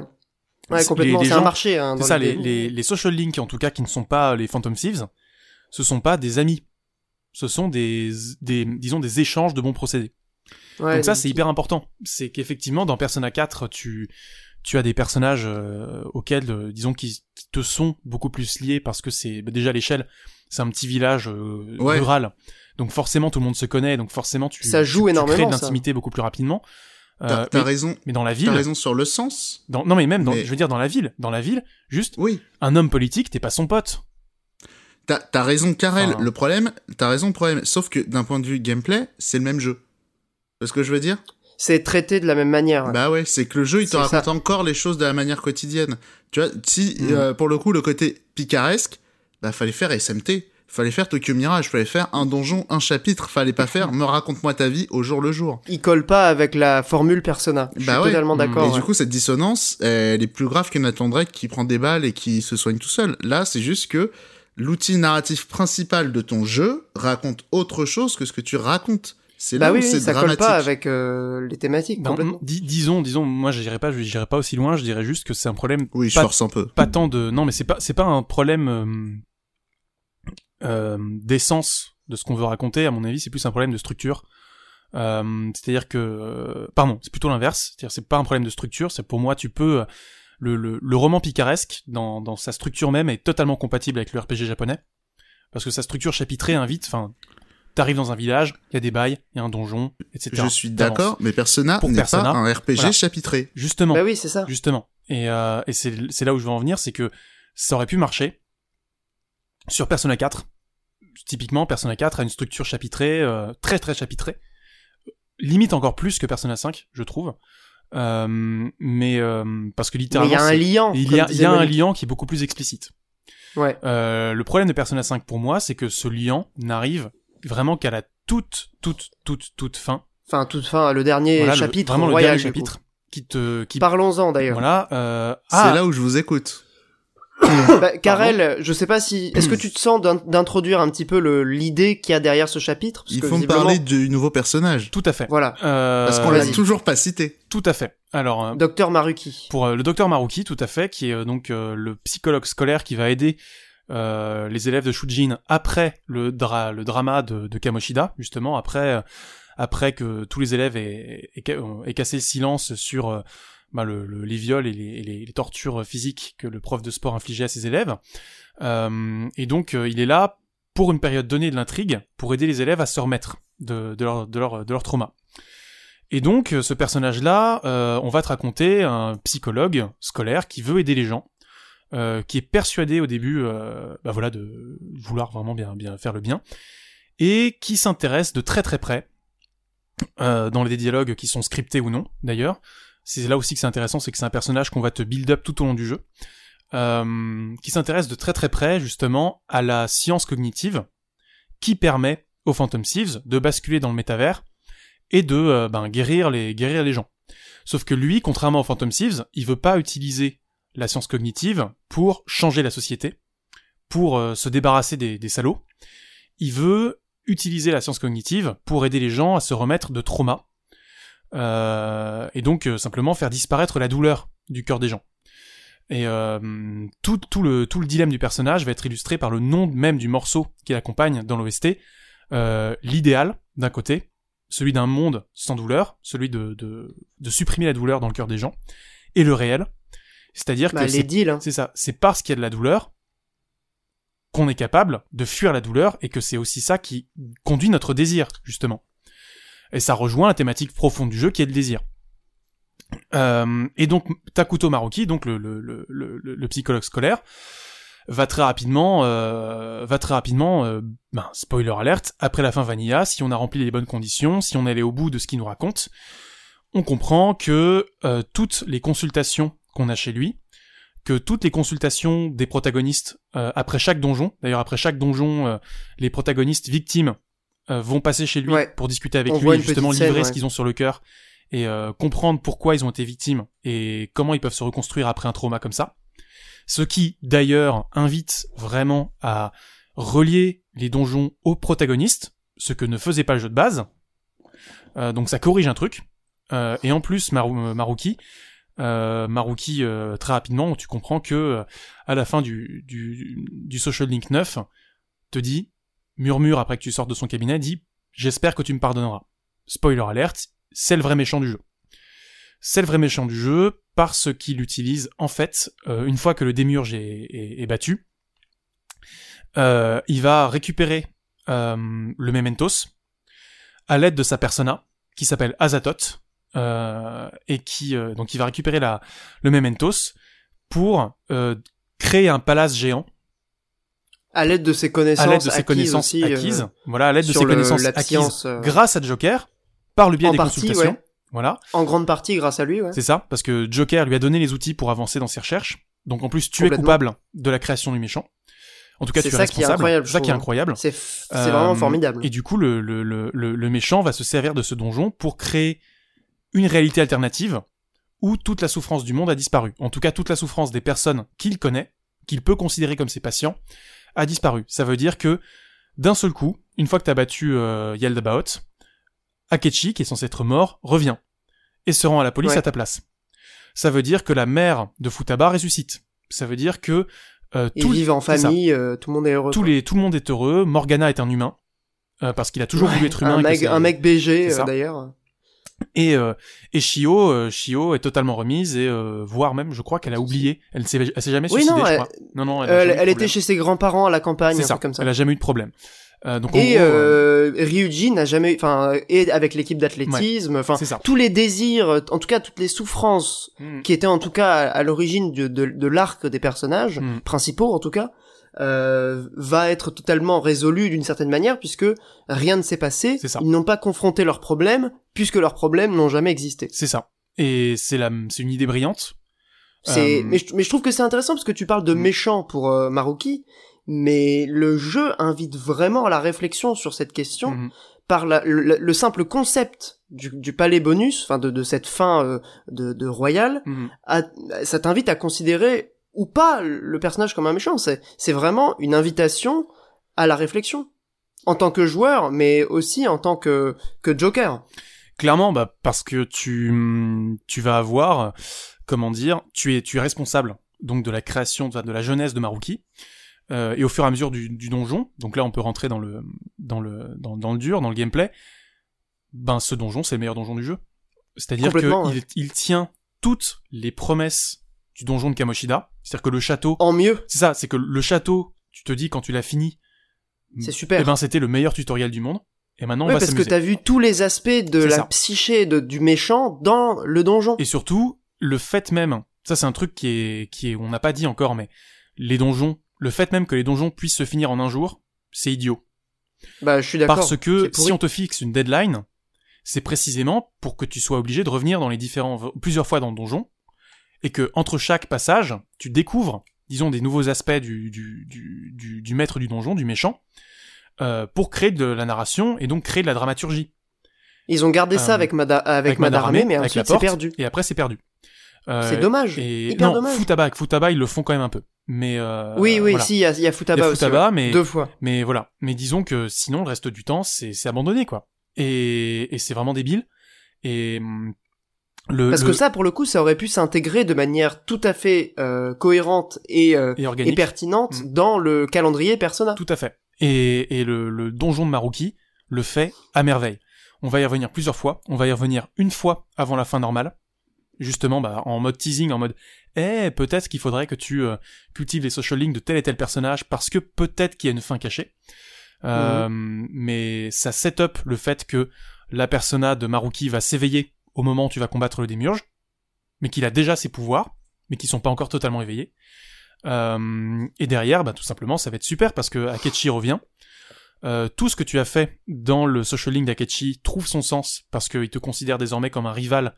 À la fin du social link niveau 8, il te dit en fait, je t'ai toujours détesté parce Ouais. que tu es libre, parce que tu tu tu tu n'es pas prisonnier du jugement des gens, tu n'es pas prisonnier de enfin disons t'es comme t'es pauvre, comme t'es dans une situation de misère, t'as aucune obligation. Et du coup, je, je te déteste parce que t'es libre. Et toute la dualité des persos est super intéressante là-dessus. Et euh, il te jette un gant que tu vas lui rendre euh, dans la réalité alternative en lui disant non mais maintenant euh, on bosse ensemble et on va affronter le problème. Parce que les deux détenteurs de la wildcard ne sont pas soumis au pouvoir de Maruki. Parce qu'ils ont un pouvoir divin que n'ont pas les autres. Donc en plus, cet arc narratif supplémentaire ben, exploite la promesse euh, cosmique de base de l'intrigue du jeu du jeu Vanilla en plus, donc c'est fantastique. Et, euh, et donc le, ce donjon-là va être extraordinaire parce qu'on va avoir un premier niveau qui va être euh, des laboratoires. Ensuite, on va revenir dans le dans le Mementos en descendant Ouais. dans une espèce de de de, Et en de remontant délire aussi, en comme un remontant, miroir. en remontant exactement avec ça qui est euh, génial. avec toute une esthétique Lovecraftienne, Tuluide un peu euh, très très bien où les méchants sont très tentaculaires. Ouais, très, très formidable, tentaculaire, euh, en écho. Alors, j'irai sur le sens des personas de Maruki après, mais ça a un Oui, sens qui fait écho au, pouvoir cosmique, euh, en tout, Tout à cas, fait. cet inconnu. euh. et, et qui, ouais. qui aussi se confondent avec les racines de ce qu'est le grand arbre, qui se trouve tout en haut du donjon et qu'on que tu ne découvres que genre la dernière salle, en fait. Ouais, Parce que pendant tout le donjon, tu vas voir des VHS où tu vas voir le passé de Maruki, justement parce que la psyché de Maruki te laisse voir les raisons pour lesquelles il a agi, et il veut, pendant tout le donjon, te convaincre du bien fondé de ce qu'il fait.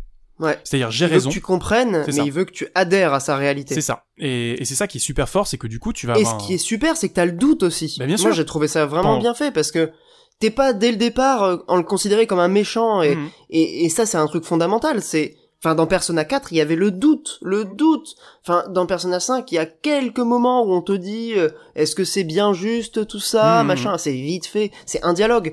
C'était au cœur de Persona 4 et là c'est bon c'est une autre forme de doute mais il y a il y a le doute sur est-ce que c'est juste de Mhm. combattre euh, et notamment quand tu vas revoir les persos ce que tu m'avais conseillé Ouais. de faire et t'as vraiment bien fait ce qu'il faut faire. euh, ils ont une nouvelle persona, donc c'est la fusion de leur ancienne et de leur nouvelle persona, qui est leur euh, persona finale, mais il y a aussi chaque personnage qui euh, euh, confronte ce moment où ils ont vécu dans cette réalité alternative, euh, qui euh, voilà vont avoir tendance, certains euh, Ryuji va s'excuser, euh, enfin ils vont tous plus ou moins s'excuser d'avoir cru à cette réalité, mais en Mhm. même temps je trouve que ça en apprend énormément sur les personnages, ça en apprend plus sur les personnages de, enfin sur les héros de des Phantom Thieves dans les dix dernières heures que dans les 80 heures précédentes, quasiment. Complètement. Complètement, je suis complètement d'accord avec toi.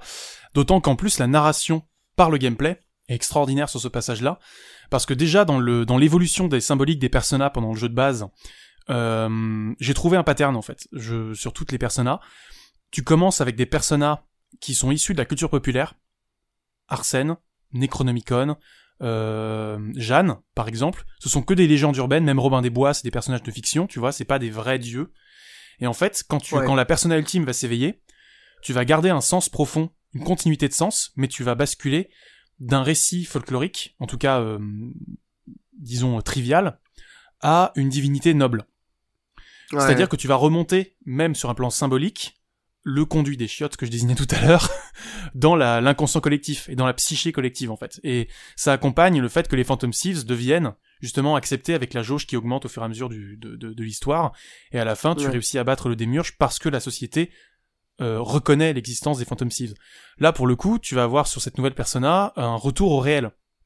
Le fait que tu vas rétrograder, les deux, les deux personnages vont fusionner, Qui vont se confronter. vont se euh, ouais. confronter, tout à fait, et tu vas avoir, euh, ben, sur toutes les personnages du jeu, hein, je peux te donner plein d'exemples, je les ai fait un par un, mais typiquement, euh, Necronomicon, euh, qui est un grimoire fictif et récurrent euh, chez Lovecraft, Donc c'est Futaba, ça? Futaba, voilà, Necronomicon, Ouais.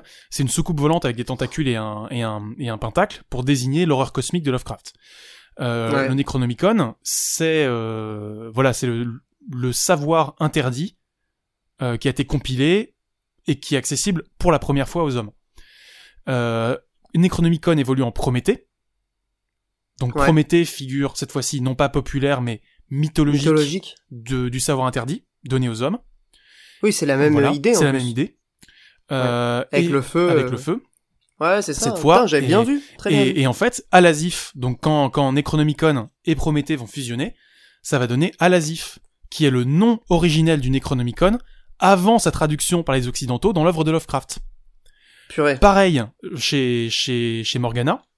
Morgana, ça va être euh, Zorro, qui est un justicier masqué, euh, qui est un, un héros de fiction pulp euh, début XXe siècle, qui défend la veuve et l'orphelin et qui va évoluer en Mercure, qui est le dieu du commerce, du voyage, très important le voyage, et des voleurs. Euh, et également le créateur qui est souvent assimilé dans l'imaginaire jungien à la pierre philosophale, euh, qui est donc euh, l'aboutissement de l'itinéraire euh, alchimique. Euh, c'est-à-dire que Métaphorique aussi. voilà, métaphorique, c'est-à-dire que le, le matériau le plus vil, le plus banal, le plus trivial, peut devenir le truc le plus pur et le plus élevé. Euh, Ouais. et toutes les personnages du jeu, ça renvoie au Voilà. parcours des persos. ouais. c'est ça, qui renvoie au parcours des personnages. Et, euh, et euh, une fois que Zoro et Mercure vont fusionner, ils vont devenir Diego, la véritable identité de Zoro. Donc toute l'histoire des personnages va être un retour au réel. Va va être on va arracher le masque, on va quitter la fiction, on va quitter l'idéal, on va revenir au réel et prendre à bras le corps le problème, parce que sans cette souffrance que Maruki nous a volée, notre action n'a plus de sens. On n'a plus de désir, C'est ce qui nous a construit. c'est hein. ça. Et c'est ça, c'est ça qui est hyper fort, c'est qu'en en un arc narratif, t'as autant de symbolique, t'as autant de densité que sur un jeu complet. Ouais, c'est Euh, dingue. et c'est complètement fou. Et Puis c'est une équipe différente en plus. Tu Hmm. disais, euh, il y a comme une volonté de de faire de Persona 5 le grand jeu qu'il aurait pu être. c'est ça. Enfin, c'est C'est peut-être un peu méchant de le dire comme ça et peut-être un peu trop rentre dedans. bah mais euh, mais dans l'idée, enfin c'est comme ça que je le perçois. Il y a une volonté de de de, lé- Ouais. de léguer, tu vois. C'est pour ça que j'avais parlé de, de de côté un peu testamentaire hmm, parce que pour moi c'est une volonté de léguer euh, plus, beaucoup plus de, lé- de léguer des interprétations possibles, de léguer euh, euh, des questionnements et cet impact. Franchement, Hmm, hormis la toute fin avec Yaldabaoth, le jeu il a pas cet impact euh, que le 4 avait sur le, le, le joueur, tu vois, vraiment hmm, de questionnement, de doute, de de- d'incitation à être une meilleure personne. Et je trouve que cet arc euh, supplémentaire avec Maroki euh, a cet impact-là. Et tu fermes le jeu euh, en ayant des réflexions, en ayant, euh, en étant un peu chamboulé, quoi. Et les larmes aux yeux. vraiment, euh, Les larmes aux yeux. hein, ouais, ouais, c'est hyper le- émouvant. on- on Même en termes de mise en scène, on- le- la mise en scène de la dernière salle du donjon, moi j'ai lâché la manette. purée. Le jardin d'Éden, là, c'est fou. Enfin, c'est incroyable. Visuellement, c'est incroyable. Et le fait que tu, que tu quittes l'esthétique Lovecraftienne cultiste, genre c'est une, c'est une esthétique du culte, euh, où les tuyaux, euh, trans- euh, enfin les tuyaux sont des du laboratoire sont des tentacules et en même temps des racines. Au fur et à mesure, plus tu Ouais. montes, plus ça ressemble à, à des racines. Tu vas passer d'un hôpital à un panoptique, donc un truc qui voit absolument tout, euh, tout ce qui se passe dans le dans, dans le monde. Ce qui illustre le complexe du sauveur de- du personnage de Maruki, euh, avec toutes les VHS et tout. Et plus tu vas monter, plus tu vas hum, quitter l'imaginaire Lovecraftien pour basculer dans un imaginaire de la Genèse, Ouais, euh, complètement euh, cette- biblique, en fait. complètement biblique, avec euh, justement cette idée que euh, cette idée que euh, eh ben ce que je vous donne c'est Éden. C'est, ouais, c'est ça, c'est le paradis sur le paradis sur terre et euh, dont vous hein. avez été coupé avant. Et c'est ça qui est très fort, c'est qu'en plus symboliquement ça répond à ce qu'était le, le, le, le démiurge dans l'arc Vanilla. Alors là je vais pas rentrer dans l'in- l'interprétation gnostique tout de suite, mais disons que ce qui est super fort avec avec Maruki, c'est que même l'évolution de son donjon traduit l'évolution de sa persona. Parce que le boss final du jeu, ça va être un combat contre un gars qui a une persona. Qui est comme nous, en fait. Ouais. Et ça, c'est super fort, parce que sa persona de base, c'est Azathoth. C'est un personnage, c'est un, c'est un grand ancien de Lovecraft, d'où les tentacules, qui est considéré, comme, disais, qui est ouais. considéré comme le chaos nucléaire. Comme le, sus- le sultan des démons. Donc le chaos, c'est le contraire du contrôle. Dans l'imaginaire de Megami Tensei en général, C'est l'opposé, euh, enfin euh, c'est la l'inverse, voilà, l'autre côté de la pièce de ça. de de Ya- Yaldabaoth. Yaldabaoth. Yaldabaoth, c'est du côté de l'ordre, et euh, Ouais. Azathoth, c'est le côté du, du, du, du, du chaos. Et euh, dans le lore Lovecraftien, euh, Azathoth préside aux autres dieux Lovecraftiens. C'est le, le c'est le c'est le big boss quoi. Ah ouais. Et en fait, il vit au centre de l'univers, hors de l'espace-temps normal. Et, Bah ouais. et ses moindres désirs sont directement exaucés par Nyarlathotep. Nyarlathotep, c'est le méchant de Persona 2. C'est Nyarlathotep. Nyarlathotep. Non, j'ai revérifié, c'est Nyarlathotep. Pardon. C'est un Ah, toi qui disais. voilà, non, c'est moi qui me suis gouré. C'est Nyarla ça marche. Totep, qui est euh, qui est un clin d'œil au méchant de Persona 2, qui a un pouvoir de d'altération de la réalité déjà. Donc en plus, c'est un clin d'œil Ah oui, à l'histoire de la saga euh, en général. Euh, et donc c'est bien vu, hein, et c'est bien senti, c'est ça. Et, et Nyarlathotep, c'est la figure ultime du chaos dans le lore de Megami Tensei. Et, et c'est super fort parce que du coup, tu tu pars d'un d'une symbolique du chaos en opposition à la symbolique de l'ordre qui était le, le, le démiurge. Et en fait, tu comprends que ce chaos, euh, précis- précisément le, chaos de, de, de- créé par c'est un, c'est un monde qui n'a pas de cohérence, mais où tout le monde est content. Où juste on, on, Ouais. on fait n'importe quoi, mais tout le monde est content. On c'est pas grave. gesticule. euh, Voilà, on gesticule dans tous les sens. Et, euh, et pendant le combat final, justement, le, la première la première phase, donc déjà le, le thème, La musique, ah oui, ah non, mais le thème est incroyable. Genre, enfin, Ouais. le thème de Yaldabaoth, c'est Oshioth à côté. Ah oui, non, mais je Euh, m'attendais pas voilà. à ce qu'il y ait des nouveaux morceaux aussi puissants Ah ouais, dans la partie euh, royale. hein. C'est c'est fou. Et hum, Toutes les musiques sont géniales. la phase 1, tu vas voir le morceau en instrumental. Et la phase 2, t'as les paroles. Et la phase 2, Là, ça part. et la euh, phase 2, c'est un truc de fou. Parce que tu vas avoir un combat à la God of War 3.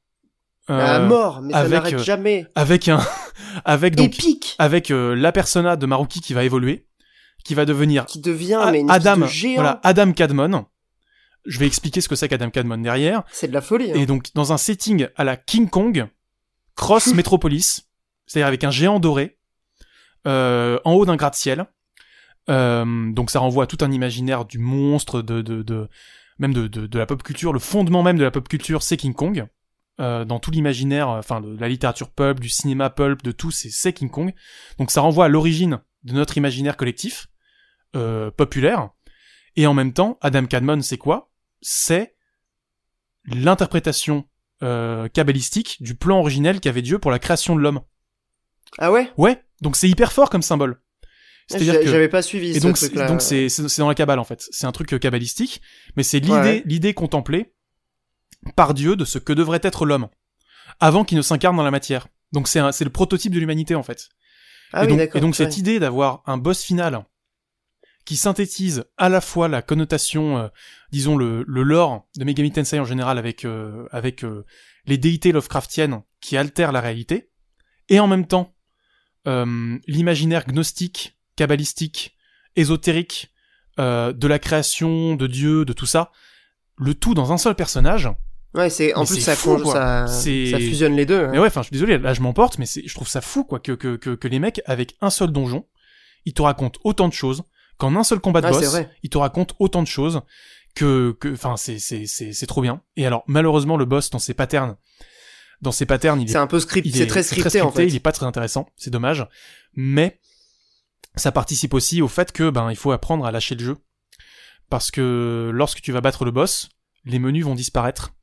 Ouais. et le, le, le- tu, tu vois Voilà. ce moment de incroyable de, de, de bagarre Ouais. euh, avec juste la touche croix. Juste la touche croix parce que les, les menus n'existent plus. Les menus n'existent plus. Et C'est fou. c'est c'est génial.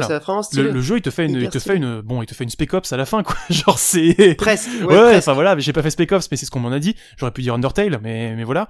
Il te fait Mm. un, il te casse le quatrième mur en cassant le HUD et en cassant les mécaniques du combat.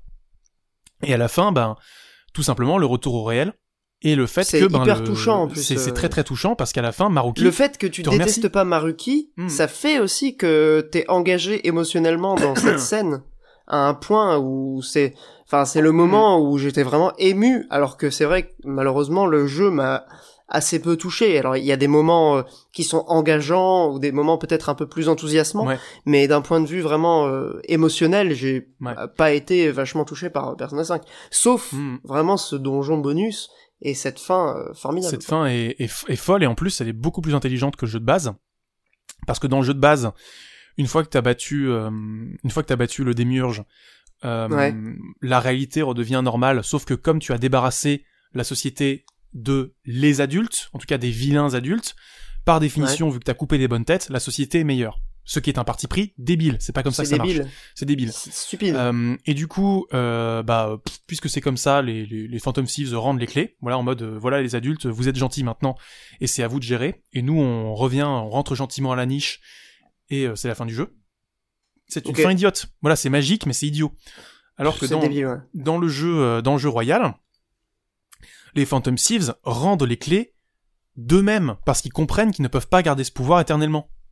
Parce Ouais. que ce pouvoir suppose que ben on fasse la même chose que Maruki. C'est un pouvoir qui est trop Au gros. final. Voilà, au qu'au final ce soit la qu'on impose. C'est euh, l'aboutissement, ouais, c'est ça. C'est ça, si on C'est un peu un miroir, euh, Mm. Maruki. hein. complètement, complètement. Et c'est là que c'est super fort. Et c'est que hum, c'est comment dire. On te dit que le désir de servitude, dans c'est une réflexion que touche du doigt euh, le, le- la prison euh, de- du démiurge, qui s'appelle d'ailleurs Assedia, qui est ben, le la, la négligence, ça désigne euh, étymologiquement euh, dans les sept péchés capitaux euh, la paresse, enfin ce qui était à l'origine la paresse, l'acédie, ce qui est devenu la paresse derrière. On a appauvri le sens Ouais. du mot, mais l'acédie c'est la, nég- la, la négligence spirituelle. C'est renoncer à, ça, en, en gros c'est un terme médiéval pour ce qu'on qualifierait cliniquement aujourd'hui de dépression. C'est la négligence de soi, la négligence de sa vie spirituelle, corporelle, des intérêts des choses, etc. Et le désintérêt pour la création en général. Et le la, la prison du démiurge, c'est ça, c'est des gens qui, euh, qui renoncent à leur libre arbitre en mode de toute façon le monde va s'arrêter. Euh, donc je me dépossède de mon libre arbitre et je laisse une autre puissance paternaliste décider et euh, décider à ma place. Euh, et là en fait, Le pire, c'est que c'est des dialogues optionnels, ça. et ça c'est ouf parce que c'est optionnel. Mais si tu si tu Ouais. t'attardes dans le donjon, tu apprends plein de choses. C'est super. Et en Oui, fait, oui, carrément. le l'arc de Maruki va poursuivre cette idée en l'articulant autour de l'idée de l'idée de pardon de en l'articulant autour de l'idée de, de souffrance, c'est-à-dire que le désir de servitude, c'est une fuite parce qu'il se fonde sur le refus de la souffrance. Hmm. D'où l'idée qu'un monde idéal serait sans douleur. Or, précisément, la douleur, c'est une étape de l'apprentissage qui nous permet d'exercer notre liberté en comprenant ce qui, ce qui est bien et ce qui est mal. Et d'un point de vue purement euh, biologique, d'un point de vue Mhm. purement chimique, la douleur, c'est l'un des trucs les plus essentiels au fonctionnement du corps. Mhm. Parce qu'il y, a des- y a des gens qui ont une maladie, je n'ai plus le, nom en tête, mais ça existe vraiment, des gens qui, n'ont- qui ont un problème au niveau du système nerveux, euh, qui, Mhm. euh, qui ne leur fait pas ressentir la douleur. Eh bien, c'est hyper dangereux. Bien sûr. Parce que la douleur, c'est ce qui nous fait éviter, c'est ce qui nous permet de, c'est c'est ce qui conditionne d'un point de vue évolu de l'évolution de l'espèce, Mhm. c'est ce qui conditionne notre euh, notre évolution actuelle. Bien sûr. Enfin, c'est enfin c'est incroyable, je trouve, Mhm. d'avoir fait ce parallèle. Et, et, et finalement, ça convoque à la fois l'imaginaire euh, de la souffrance psychologique, qui est quand même au cœur de tout le jeu, parce que Maruki, ce qui est intéressant aussi, c'est qu'il y a ce donjon final, mais tout Mhm. au long du jeu, euh, moi j'ai trouvé quand même assez pertinent euh, euh, les, les moments où tu discutes avec lui, euh, quand tu vas voir dans son dans son bureau là, dans l'infirmerie, euh, parce qu'il apporte un un éclairage sur le jeu, euh, une espèce de, de prise de recul au sein même du jeu des événements que tu traverses, tu vois. Ouais. Et ça, du coup, ça y était pas dans le jeu de base et ça manquait peut-être. Mais euh, mais du coup, ça convoque à la fois la souffrance psychologique, mais aussi tout l'imaginaire de la de la souffrance euh, biologique, euh, physique, quoi. Et surtout, ce qui est très fort, c'est que hum, ça suppose de hum, le, le fait que les Phantom Thieves se dépossèdent de leur pouvoir s'accompagne de se déposséder de ce d'un idéal du bonheur, c'est-à-dire que on doit accepter que Akechi doit mourir. Ouais, Euh, leur responsabilité. Son, son thème, son thème s'appelle No More What Ifs. Ça a un sens. Une fois encore, Mm. c'est le, on te prépare le terrain. Euh, Et lui-même combat. euh, Enfin, voilà, le- ça c'est ouf aussi. Ça, il se bat contre Maruki, quoi. Complètement, mais Enfin, son être psychique. C'est ça. incroyable. C'est, c'est, il se, il se, il se bat pour accepter de mourir parce qu'il sait qu'il il n'a pas vocation à être vivant en fait. Bah, c'est ouf. Et euh, c'est un arc qui est super ça aussi, putain. Enfin voilà. Mais Mais, oui, mais, tout est trop enfin, bien en fait. Akechi ça le qui se bat pour Et- être mort, c'est et- quand même. euh, t'imagines la puissance du truc Bah oui, mais même, même Il se bat pour être mort en il fait. se bat pour mourir. C'est, c'est, c'est pour retourner Ouais. à la mort. Et c'est pareil. Enfin bon, bref, on va pas, on va pas épiloguer trop longtemps, mais Ça peut durer des l'idée, c'est hein. que on l'idée, c'est qu'on va, on va accepter hein. de revenir à un monde où la douleur est présente, mais cette douleur nous guide dans nos choix et donc nous permet d'exercer cette liberté pour laquelle on s'est battu contre le démiurge. Ouais. Et, et donc, à la fin, euh, le fait de faire la tournée d'adieu en allant dire au revoir à tous les persos qu'on a croisés dans le jeu, ça a beaucoup plus de sens parce que même on, on dit adieu au jeu. Ouais, On dit- complètement. Ah bah voilà. ça c'est un peu on méta. revient à la réalité. sûr.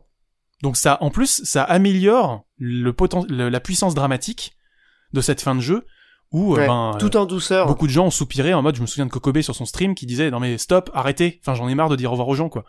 Ah ouais? Et- Ah bah là mais non, ouais, mais- ah bah moi j'étais Mais franchement euh, Dans, dans Royal, là, le, le moment où tu vas dire au revoir à tout le monde, enfin, c'est, défendre Kokobe, c'était pas la version royale. Hein. Oui, justement. pas la version justement, royale. c'est c'est en cela que je disais. Ça l'améliore. Ça, ça, ça vient corriger. Ça apporte une nouvelle grille de lecture de certains trucs qui qui étaient lourdingues dans le jeu de base, Ouais. voire même, à défaut de corriger les défauts du jeu de base, ça t'invite à voir le jeu sous un autre jour et donc ça et l'améliore. ça les rend meilleurs. Voilà.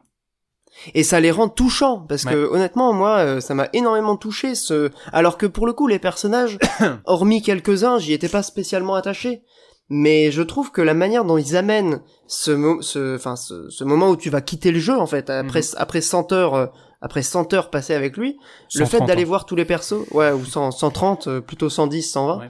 euh, où tu vas voir tous les persos avec qui t'as vraiment une relation importante, où t'as maxé le, le confident. Mhm. Euh, ce, ce moment-là, c'est aussi une manière de, de quitter le jeu tout en douceur. C'est vraiment, il y a un côté hyper. euh, après avoir vécu des trucs forts euh, émotionnellement, on te, on te fait partir. euh, c'est pas genre brutal, boum. euh, c'est pas la fin des, des, des Sopranos, tu vois. Enfin, Ouais. c'est, c'est vraiment, on, on t'accompagne vers l'extérieur et on t'accompagne aussi dans euh, ce que le jeu va te laisser comme, euh, comme souvenir et comme, euh, comme impact. Complètement.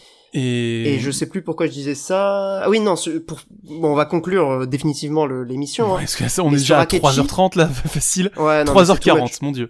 C'est comme Persona 5, c'est too much. Et pour le coup, j'ai pas trouvé la fin trop longue. Mais il y a un point, avec Akechi, que j'ai pas compris. Genre, Mhm. pourquoi Joker voit Akechi dans le train? C'est trop bizarre, non? Alors, pourquoi Joker voit Akechi dans le train? Merde, je vais la refaire parce que j'ai shooté dans le micro. Pourquoi Joker voit Akechi dans le train? Euh, À mon avis, c'est une pirouette pour annoncer qu'il va revenir dans Persona 5 Scramble. Sous une forme différente. Parce que dans Royal, tu as le, le personnage de José, dont on n'a pas parlé, qui est Ouais. présent et qui est en fait un émissaire euh, du méchant de Persona 5 Scramble. Ah, ok. Et en tout cas, il, il introduit une espèce qui n'existe que dans Scramble, et à mon avis, c'est juste une façon de dire en pirouette euh, Akechi will be back. Voilà, enfin en mode euh, à la, à la Marvel si tu veux. euh, voilà. J'ai un peu de mal, de toute façon, d'une manière générale, avec les œuvres qui ont des twists comme ça, et euh, notamment quand t'as fait un RPG de 100 heures. Ouais. C'est, euh, tu redéfinis euh, le sens de ton histoire sur euh, les dix dernières heures. Ça, je trouve que c'est un peu sous de la gueule du monde. Ouais, mais quand tu sais que c'est une autre équipe qui l'a fait et qu'elle Oui, est, enfin, oui, tu vois, non, mais quand tu connais le contexte un peu derrière, je trouve ça différent, tu vois. Encore pas- une fois, non, non mais je, je- je- j'entends totalement, hein, mais c'est juste que hum, globalement, le, je vous entendais parler, hein, euh, notamment, sur, enfin, surtout au début, où euh, vous présentiez le truc. euh, Tu t'es quand même tapé 80 heures pourries, euh, je suis d'accord. Bah, c'est c'est pas ça, c'est que ça ressemble à un twist de film, tu vois, c'est un petit peu un twist à la Seven, où, euh, genre, c'est, comment dire, c'est, euh, comment dire, il y a un twist à la fin twist, qui fait vrai, hein. que tu, euh, que tu revois toutes les choses que tu as vécues avant. Le problème, c'est que dans un film, c'est deux heures de ta vie. Euh, là, dans, dans un jeu qui est aussi long, où on t'a demandé de t'attacher à des gens et tout, euh, Enfin, définitivement, en fait, cette fin, elle montre juste que, euh, qu'on s'appelle, qu'en fait, ils avaient pas envie de faire Persona. C'est qu'ils ont fait autre chose avec ce jeu. Le, le, le souci de Persona 5 Royal, en fait, euh, c'est qu'il, ben, on l'a dit, hein, je pense euh, suffisamment dans les grandes largeurs, mais c'est qu'il il corrige, euh, il vient, disons, il donne un jour vraiment infiniment plus intelligent au jeu de base. Euh, et c'est d'autant plus ironique que la personne qui était en charge de Persona 5 Royal est la personne qui était en, à la tête de la seconde équipe du jeu de base, euh, du jeu Vanilla, et la personne qui était en charge des social links. Euh, si je dis pas de bêtises. Euh, donc, Bah, justement, et- on voit sa, frustration. et on voit sa frustration. C'est-à-dire Et que, on comprend que Persona, en fait, ça l'intéressait pas. Ah, moi je suis pas d'accord. Moi je, je pense justement que Il c'est voulait faire un SMT, on lui a dit comment ça s'appelle? Il voulait raconter des, des chétaneries et on lui a dit bah vas-y occupe-toi de Tom Tom et Nana. Alors, je suis pas forcément. Il avait le seum. Je suis pas forcément d'accord. Je pense que c'est quelqu'un qui a vu les défauts euh, de, de supervision du projet, parce que ça se voit ouais, que. en vrai, Non mais je, je pense que la personne qui voulait pas faire de tu Persona. sens le damage control. Non mais je vais te dire vraiment, hein, je pense que la personne qui voulait pas de faire, euh, qui voulait pas faire de Persona, ben c'est con ce que je vais dire, mais c'était Katsura Ashino lui-même. Euh, je pense Ah ouais, qu'une ouais. fois qu'il a fini Persona 4, avec la fin de Persona 4, tu tues ton concept et tu ne peux pas faire de Persona 5 autrement, comme on disait tout à l'heure, euh, comme on disait tout à l'heure, euh, autrement qu'en en faisant un moyen. Ouais. Au service autres. totalement le scope. Et Et tout ce que vous racontiez de Royal, disons, Ouais. c'est, c'était plus du Megaten que du Persona au final. bah, c'est pour ça que je, bah di- disons si tu veux, c'est- du- il y a du Megaten dedans, mais une fois encore, Persona 2. C'est c'est beaucoup plus proche de ce que faisait un Persona 2 euh, que que ce que faisait Persona 3 et 4. Mais ou même le des 5. Megaten à l'époque. Bien sûr, En mais vrai. bien sûr. Mais justement, je pense là-dessus que c'est une note d'intention de cette seconde équipe qui a été bridée dans son travail euh, par euh, par Ashino et aussi par Sega qui a dit non mais les gars maintenant il faut avancer, faut faut sortir le jeu. Euh, c'est que à mon avis aussi un truc, pardon, je veux finir sur ce que je disais sur sur sur sur sur Ashino, c'est que hum, le premier prototype de Persona 5 est devenu Catherine. Le- Ah, sérieux? Ouais. Catherine, à l'origine, c'était un prototype je de Persona pas 5. du tout ça. Euh, le, ce qui a retardé le développement de Persona 5 d'ailleurs. Euh. Le deuxième prototype de Persona 5, donc en, en 2012, pardon, après, la sortie de, Catherine, euh, Ashino euh, procède à une réorganisation du studio au sein d'Atlus en créant le Pi Studio, donc en charge de toutes les licences Megami Tensei au sein d'Atlus. Bon, Megami Tensei mais avec P devant quand même, donc on voit un petit peu le, le, le master plan. Cela dit, cela dit, entre-temps tu as le rachat par Sega, et entre-temps tu as, avant même la sortie du jeu, avant même la sortie de, Persona 5, tu vas avoir Ashino qui va annoncer euh, à la presse euh, ses plans de carrière pour la suite de Persona. Et son plan de carrière, ça va être la création d'un nouveau studio qui s'appelle Studio Zero. Euh, studio Zero, dont le symbole va être un fou, donc enfin le, le, mât, donc le, le, mât du jeu de tarot qui est donc l'arcane Zero, qui illustre justement de manière générale, le, le- qui est associé à la Velvet Room et, aux, protagonistes de- des- des Persona. Euh, et en fait, euh, faut se dire que Persona 5 à l'origine, c'était l'histoire d'un voyage à travers le monde. Les premiers concept art te montrent euh, Joker avec une nana dans un bolide façon, façon Outrun. Et à mon avis, cette idée d'illustrer de façon concrète le voyage du battleur, c'est-à-dire cette histoire de voyage, de, de cheminement euh, inhérent au jeu de tarot, mais de façon matérielle à travers le monde, c'était ce qu'il voulait faire à la base. Et c'est ce qu'il a l'air de vouloir faire sur son nouveau projet au sein du studio Zero. Et son nouveau projet s'appelle s'appelle le hum, pardon blablabla. et son nouveau projet s'appelle euh, Project Tree Fantasy. Euh, Hmm. Ce qui me conduit à penser, enfin j'ai pas de mat- j'ai pas de, de matière concrète, mais je- ce qui me conduit à penser que euh, que Ashino, tout ce qu'il a voulu faire dans Persona 5, ben c'est parti dans d'autres projets en fait. Ouais, il le fera dans. Et il le fera dans d'autres euh, projets et qu'en fait le Persona 5 tel qu'il est sorti n'est pas la vision qu'avait Ashino pour le jeu. C'est un, une très très longue suite de, de compromis à plein de niveaux. Euh, C'est un Frankenstein. un c'est ça, c'est une créature de Presque. Frankenstein qui est brillante parce qu'elle réussit par la simple force de son syncrétisme euh, symbolique euh, à raconter quelque chose de bout en bout, quoi qu'on en dise. Euh, et elle réussit à, avoir des vrais arcs intéressants, à avoir un vrai impact sur son joueur, et même tout simplement une, expérience de jeu fondamentalement plaisante, pour peu qu'on aime les, RPG à donjons et, tout ça. Euh, mais c'est un jeu qui s'est fait en dépit du bon sens. Euh, et, dire que- ça, et- ouais. et le royal et le jeu royal, je n'arrive pas à voir autre chose dans l'arc royal que euh, la profession de foi d'une seconde équipe qui a face palmer à plein de moments de la production et qui se dit non non cette fois on va on va aller au bout de ce qu'on a envie de faire et euh, on va boucler la boucle avec Persona 5, on va finir la trame Persona 5 Ouais. et euh, Ashino euh, raccrochait Persona 5 à Megami Tensei dans le dernier donjon avec justement le Demiurge qui est un ennemi euh, général du lore de Megami Tensei et ben on va aller plus loin que ça on va rajouter Nyarlathotep, on va rajouter Lovecraft, on va rajouter euh, tous les bails euh, gnostiques et tout, encore plus loin, et, et faire du pur Megaten à la fin. Et ben tout ça pour dire que ouais, Persona 5 euh, c'est un peu perdu en chemin, mais ne vous inquiétez pas, les personnes qui sont aux commandes pour la suite savent ce qu'elles font. Et Bah, ça, c'est plutôt rassurant. c'est assez rassurant. Je trouve que c'est assez rassurant. Bah, en tout cas, En revanche, par en tout cas, si, si ça se base sur la fin de Royal, Voilà. euh, clairement, il y a, il y a possibilité d'avoir un espoir euh, mais solide. mais par pitié, Euh, par pitié, euh, laissez dormir Persona pendant pendant au moins 5 ans, quoi, s'il vous plaît. Bah oui, mais t'inquiète qu'ils vont Voilà, encore faire des là, Persona peut plus, 5. genre, euh, vraiment. Persona, Persona 5 à la plage, euh, Persona 5, euh, ça va être Assassin's Creed, Persona 5 Valhalla, euh, Persona 5 Odyssey, Ah non, ils voilà. vont te, tout te faire. Si ça devient le, le Assassin's Creed d'Atlus, c'est pas possible, quoi. Genre juste laisser, Ah, la laisser misère. dormir. Été 2022, Persona 3 Remake, marqué mémo. Ah oui, non, mais ça, ça, ça, ça, c'est sûr. Ça, c'est sûr. ça j'en suis chaud, je suis chaud. Hmm. Persona 3 remake, c'est sûr. Euh, ils ont fait le remake de Dancing, enfin ils ont fait pardon P- P3 Dancing euh, pour avoir tous les modèles et tous les décors et tous les tous les machins et pour tester l'intégration de Megami Ten- de hum, Persona 3 avec le moteur de, de P5. Ouais. Euh, donc à mon avis, c'est déjà dans c'est déjà dans les dans les dans les cartons. hein. C'est c'est c'est sûr et certain. Mm. Comme ça, ils pourront se faire prochain, un- Inch'Allah, quoique il est prévu pour cette année, SMT5. Ouais, enfin, ça fait combien de temps qu'on n'a rien vu de MCMT5 euh, On n'a rien vu tout court. hein. Ben, en- rien vu en tout fait, court. En fait, le problème des SMT5, je pense que c'est lié à, à la création Persona du Studio 5. Zero. Parce que euh, Ashino s'est pas barré tout seul.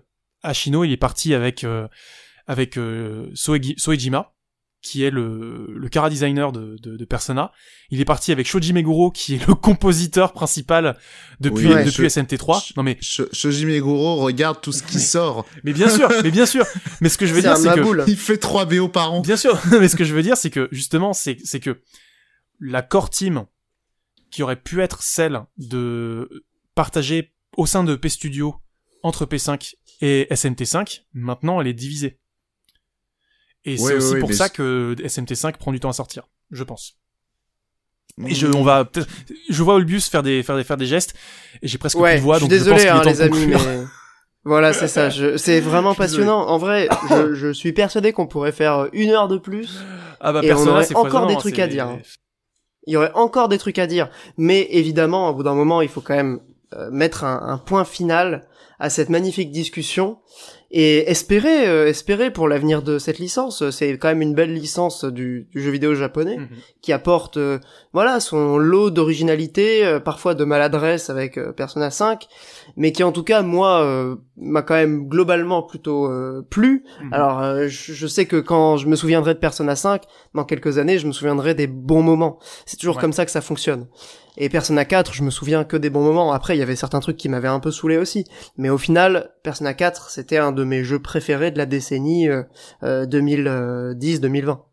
Donc euh, voilà, je, je, je- on ne peut qu'espérer une belle, euh, un bel avenir pour cette, euh, pour cette licence, aussi Mhm. bien pour Persona que pour, euh, que pour le reste, que pour le nouveau projet de- du créateur. Et sur ces belles paroles, malheureusement, on n'aura pas le temps de faire le hors-jeu. De toute façon, Mikael nous a quittés. Ce sera pour le mois prochain. C'est le mois du émission. gaming, il n'y a pas d'enjeu de toute façon. C'est ça, voilà. on reboucle sur le mois du gaming. Et on termine sur cette petite note légère, euh, ma foi, euh, fort sympathique. Je, je te laisse terminer. Si je quoi, peux quand Karel, même si recommander, euh, comment dire, recommander un petit film qui s'appelle Pat Labor 2, auquel euh, on a consacré un épisode dans, Ah dans oui, c'est vrai, Hyperlink. pardon. Euh, j'avais oublié. Dans Hyperlink, euh, votre cocktail de pixels, n'est-ce pas euh, Qui, C'est malgré vrai le... qu'on a oublié de faire la promo. Normalement, on fait ça au début. Eh oui, Mais oui, je- la promo. voilà, je- je- sh- shameless plug, mais d'aut- d'autant plus shameless que, que, que voilà, je, Ah non, mais c'est legit, hein. Après 4 heures, alors Voilà. on peut y aller. hein. Euh, mais mais du coup euh, du coup euh, oui Pat, La- Pat Pat Labor Labor 2 film de Mamoru Oshii extraordinaire brouillon de Ghost in the Shell pour beaucoup de gens beaucoup plus que ça d'après moi. Et euh, on s'est donné une heure pour en parler euh, dans, dans une critique euh, sur euh, pour, pour pour Hyperlink. Hyperlink qui est un format un peu baroque en ce moment parce que vous avez encore les 120 émissions disponibles sur VL et en podcast. Et euh, notre format confinement est sur SoundCloud. Euh, comme ça, ça ne casse pas la continuité des émissions numérotées. Euh, Donc l'émission retrou- à retrouver sur YouTube, sur Twitch. ah, YouTube, pour les alors replays Twitch pour les directs. En ce moment, on fait des streams. On a Cédric qui joue à Sakura Wars et moi bientôt sur FF7 Remake ou Xenoblade. Je sais pas encore, on va voir. Euh, peut-être FF7 Remake avant Xenoblade. Il peut-être. y en a un bien sur les deux. voilà. Les deux sont Et, bien. euh, et ouais, donc pendant le confinement, on a lancé des nouveaux, euh, des nouveaux formats. On sait, on a, en a profité pour faire un peu une espèce de d'incubateur de plein d'idées. On a C'est français mais c'est cool, qui a été créé par notre ami Pierre-Jean Mali, qui où on revient euh, euh, régulièrement sur euh, des films qui sont français mais qui sont cool, qui justement pourraient proposer des nouvelles pistes pour le cinéma français qui gagneraient à être à être explorés. Euh, qui auraient pu gagner à être explorés au- à l'époque de leur sortie aussi, notamment le dernier numéro en date c'est Rue Barbare, Euh, on a Final Frame où on revient sur euh, des les derniers plans de films, euh, les derniers plans marquants de, films cultes. Donc là, typiquement, le dernier en date, c'est Avatar. On a également fait pas mal de numéros sur euh, sur euh, The Irishman, c'était le premier notamment. C'est ce film-là qui nous a qui a donné envie à à Charlie de créer ce ce, ce format-là, entre autres. Euh, et on a également bah, nos critiques habituelles. On a on a pas mal de choses, des talks aussi régulièrement, euh, notamment un sur euh, A24 et Blumhouse qui sont euh, les deux maisons euh, mères de du cinéma euh, du cinéma euh, de genre euh, américain, du cinéma de genre indépendant américain. Bref, pas mal de choses, pas mal de pas mal de tout un programme que vous pouvez retrouver sur sur sur Hyperlink sur SoundCloud du coup en attendant la, chaîne reprise YouTube et le voilà, SoundCloud. et la chaîne YouTube aussi alors c'est sur VL Media du coup hein, le- le- le- le- les émissions sur YouTube et euh, en, en podcast euh, Hyperlink sur VL du coup vous pouvez trouver ça euh, et donc vous avez 120 émissions euh, en attendant la reprise des émissions numérotées, euh, si tant est que les conditions d'enregistrement nous permettent d'organiser les débats que l'on souhaite, euh, avec euh, le Covid évidemment, vous vous doutez bien que euh, enre- enregistrer dans un studio, c'est plus compliqué qu'il n'y paraît. Ouais, moi juste, alors c'est pas une roco, par contre je peux vous proposer un jeu mental parce que t'as parlé de, de, de, de films français et tout. Voilà, essayez d'imaginer, quand ça s'appelle Persona dans la vraie vie, sauf qu'au lieu d'avoir des personas, c'est genre euh, des acteurs ou euh, des personnages de films, de comédie française. Christian Clavier. Voilà. Ouais, voilà, genre ta persona c'est Franck Dubosc, euh, Godefroy Ah bah, Montmirail. On va jouer à ce jeu. Moi c'est Eric Judor. Toi, toi c'est ta persona, c'est Eric. Judor? Ah bah ouais. Toi, toi, Olbius, c'est qui ta persona? C'est Jean-Marie. Bigard. Jean-Marie Bigard, le futur président de la France, le Dwayne Johnson français, Voilà. incroyable. Euh, Karel c'est Kev Adams. Non, t'es ouf. jamais, jamais. Non, moi c'est. Euh... Monsieur. Mikael, c'est Godefroy de Montmirail Moi, c'est- parce qu'il a grandi à côté du, du fou. Non, moi c'est. hum, Ah merde, putain, je l'avais, tu me l'as fait perdre. Euh... Non, moi c'est Benoît Poulvord, évidemment. Ah oui, Eh bah ben oui. Alors, il est Mais belge. c'est pas cinéma français, il est belge, Benoît Poulvord. Oui, il est belge, il Bon, est belge. j'accepte. Bon, ok, ah, ok, alors dépressif mais rigolo, euh, Dupontel. Voilà. Ouais, pas mal, Voilà. pas mal. Bonne ref, bonne ref. Franchement, euh, bien vu. Pierre, du coup, c'est plutôt Luc Besson, hein, vu que c'est lui qui anime et qui euh, réalise euh. Ah non, non, non, non, non, Luc Besson s'il avait un palace.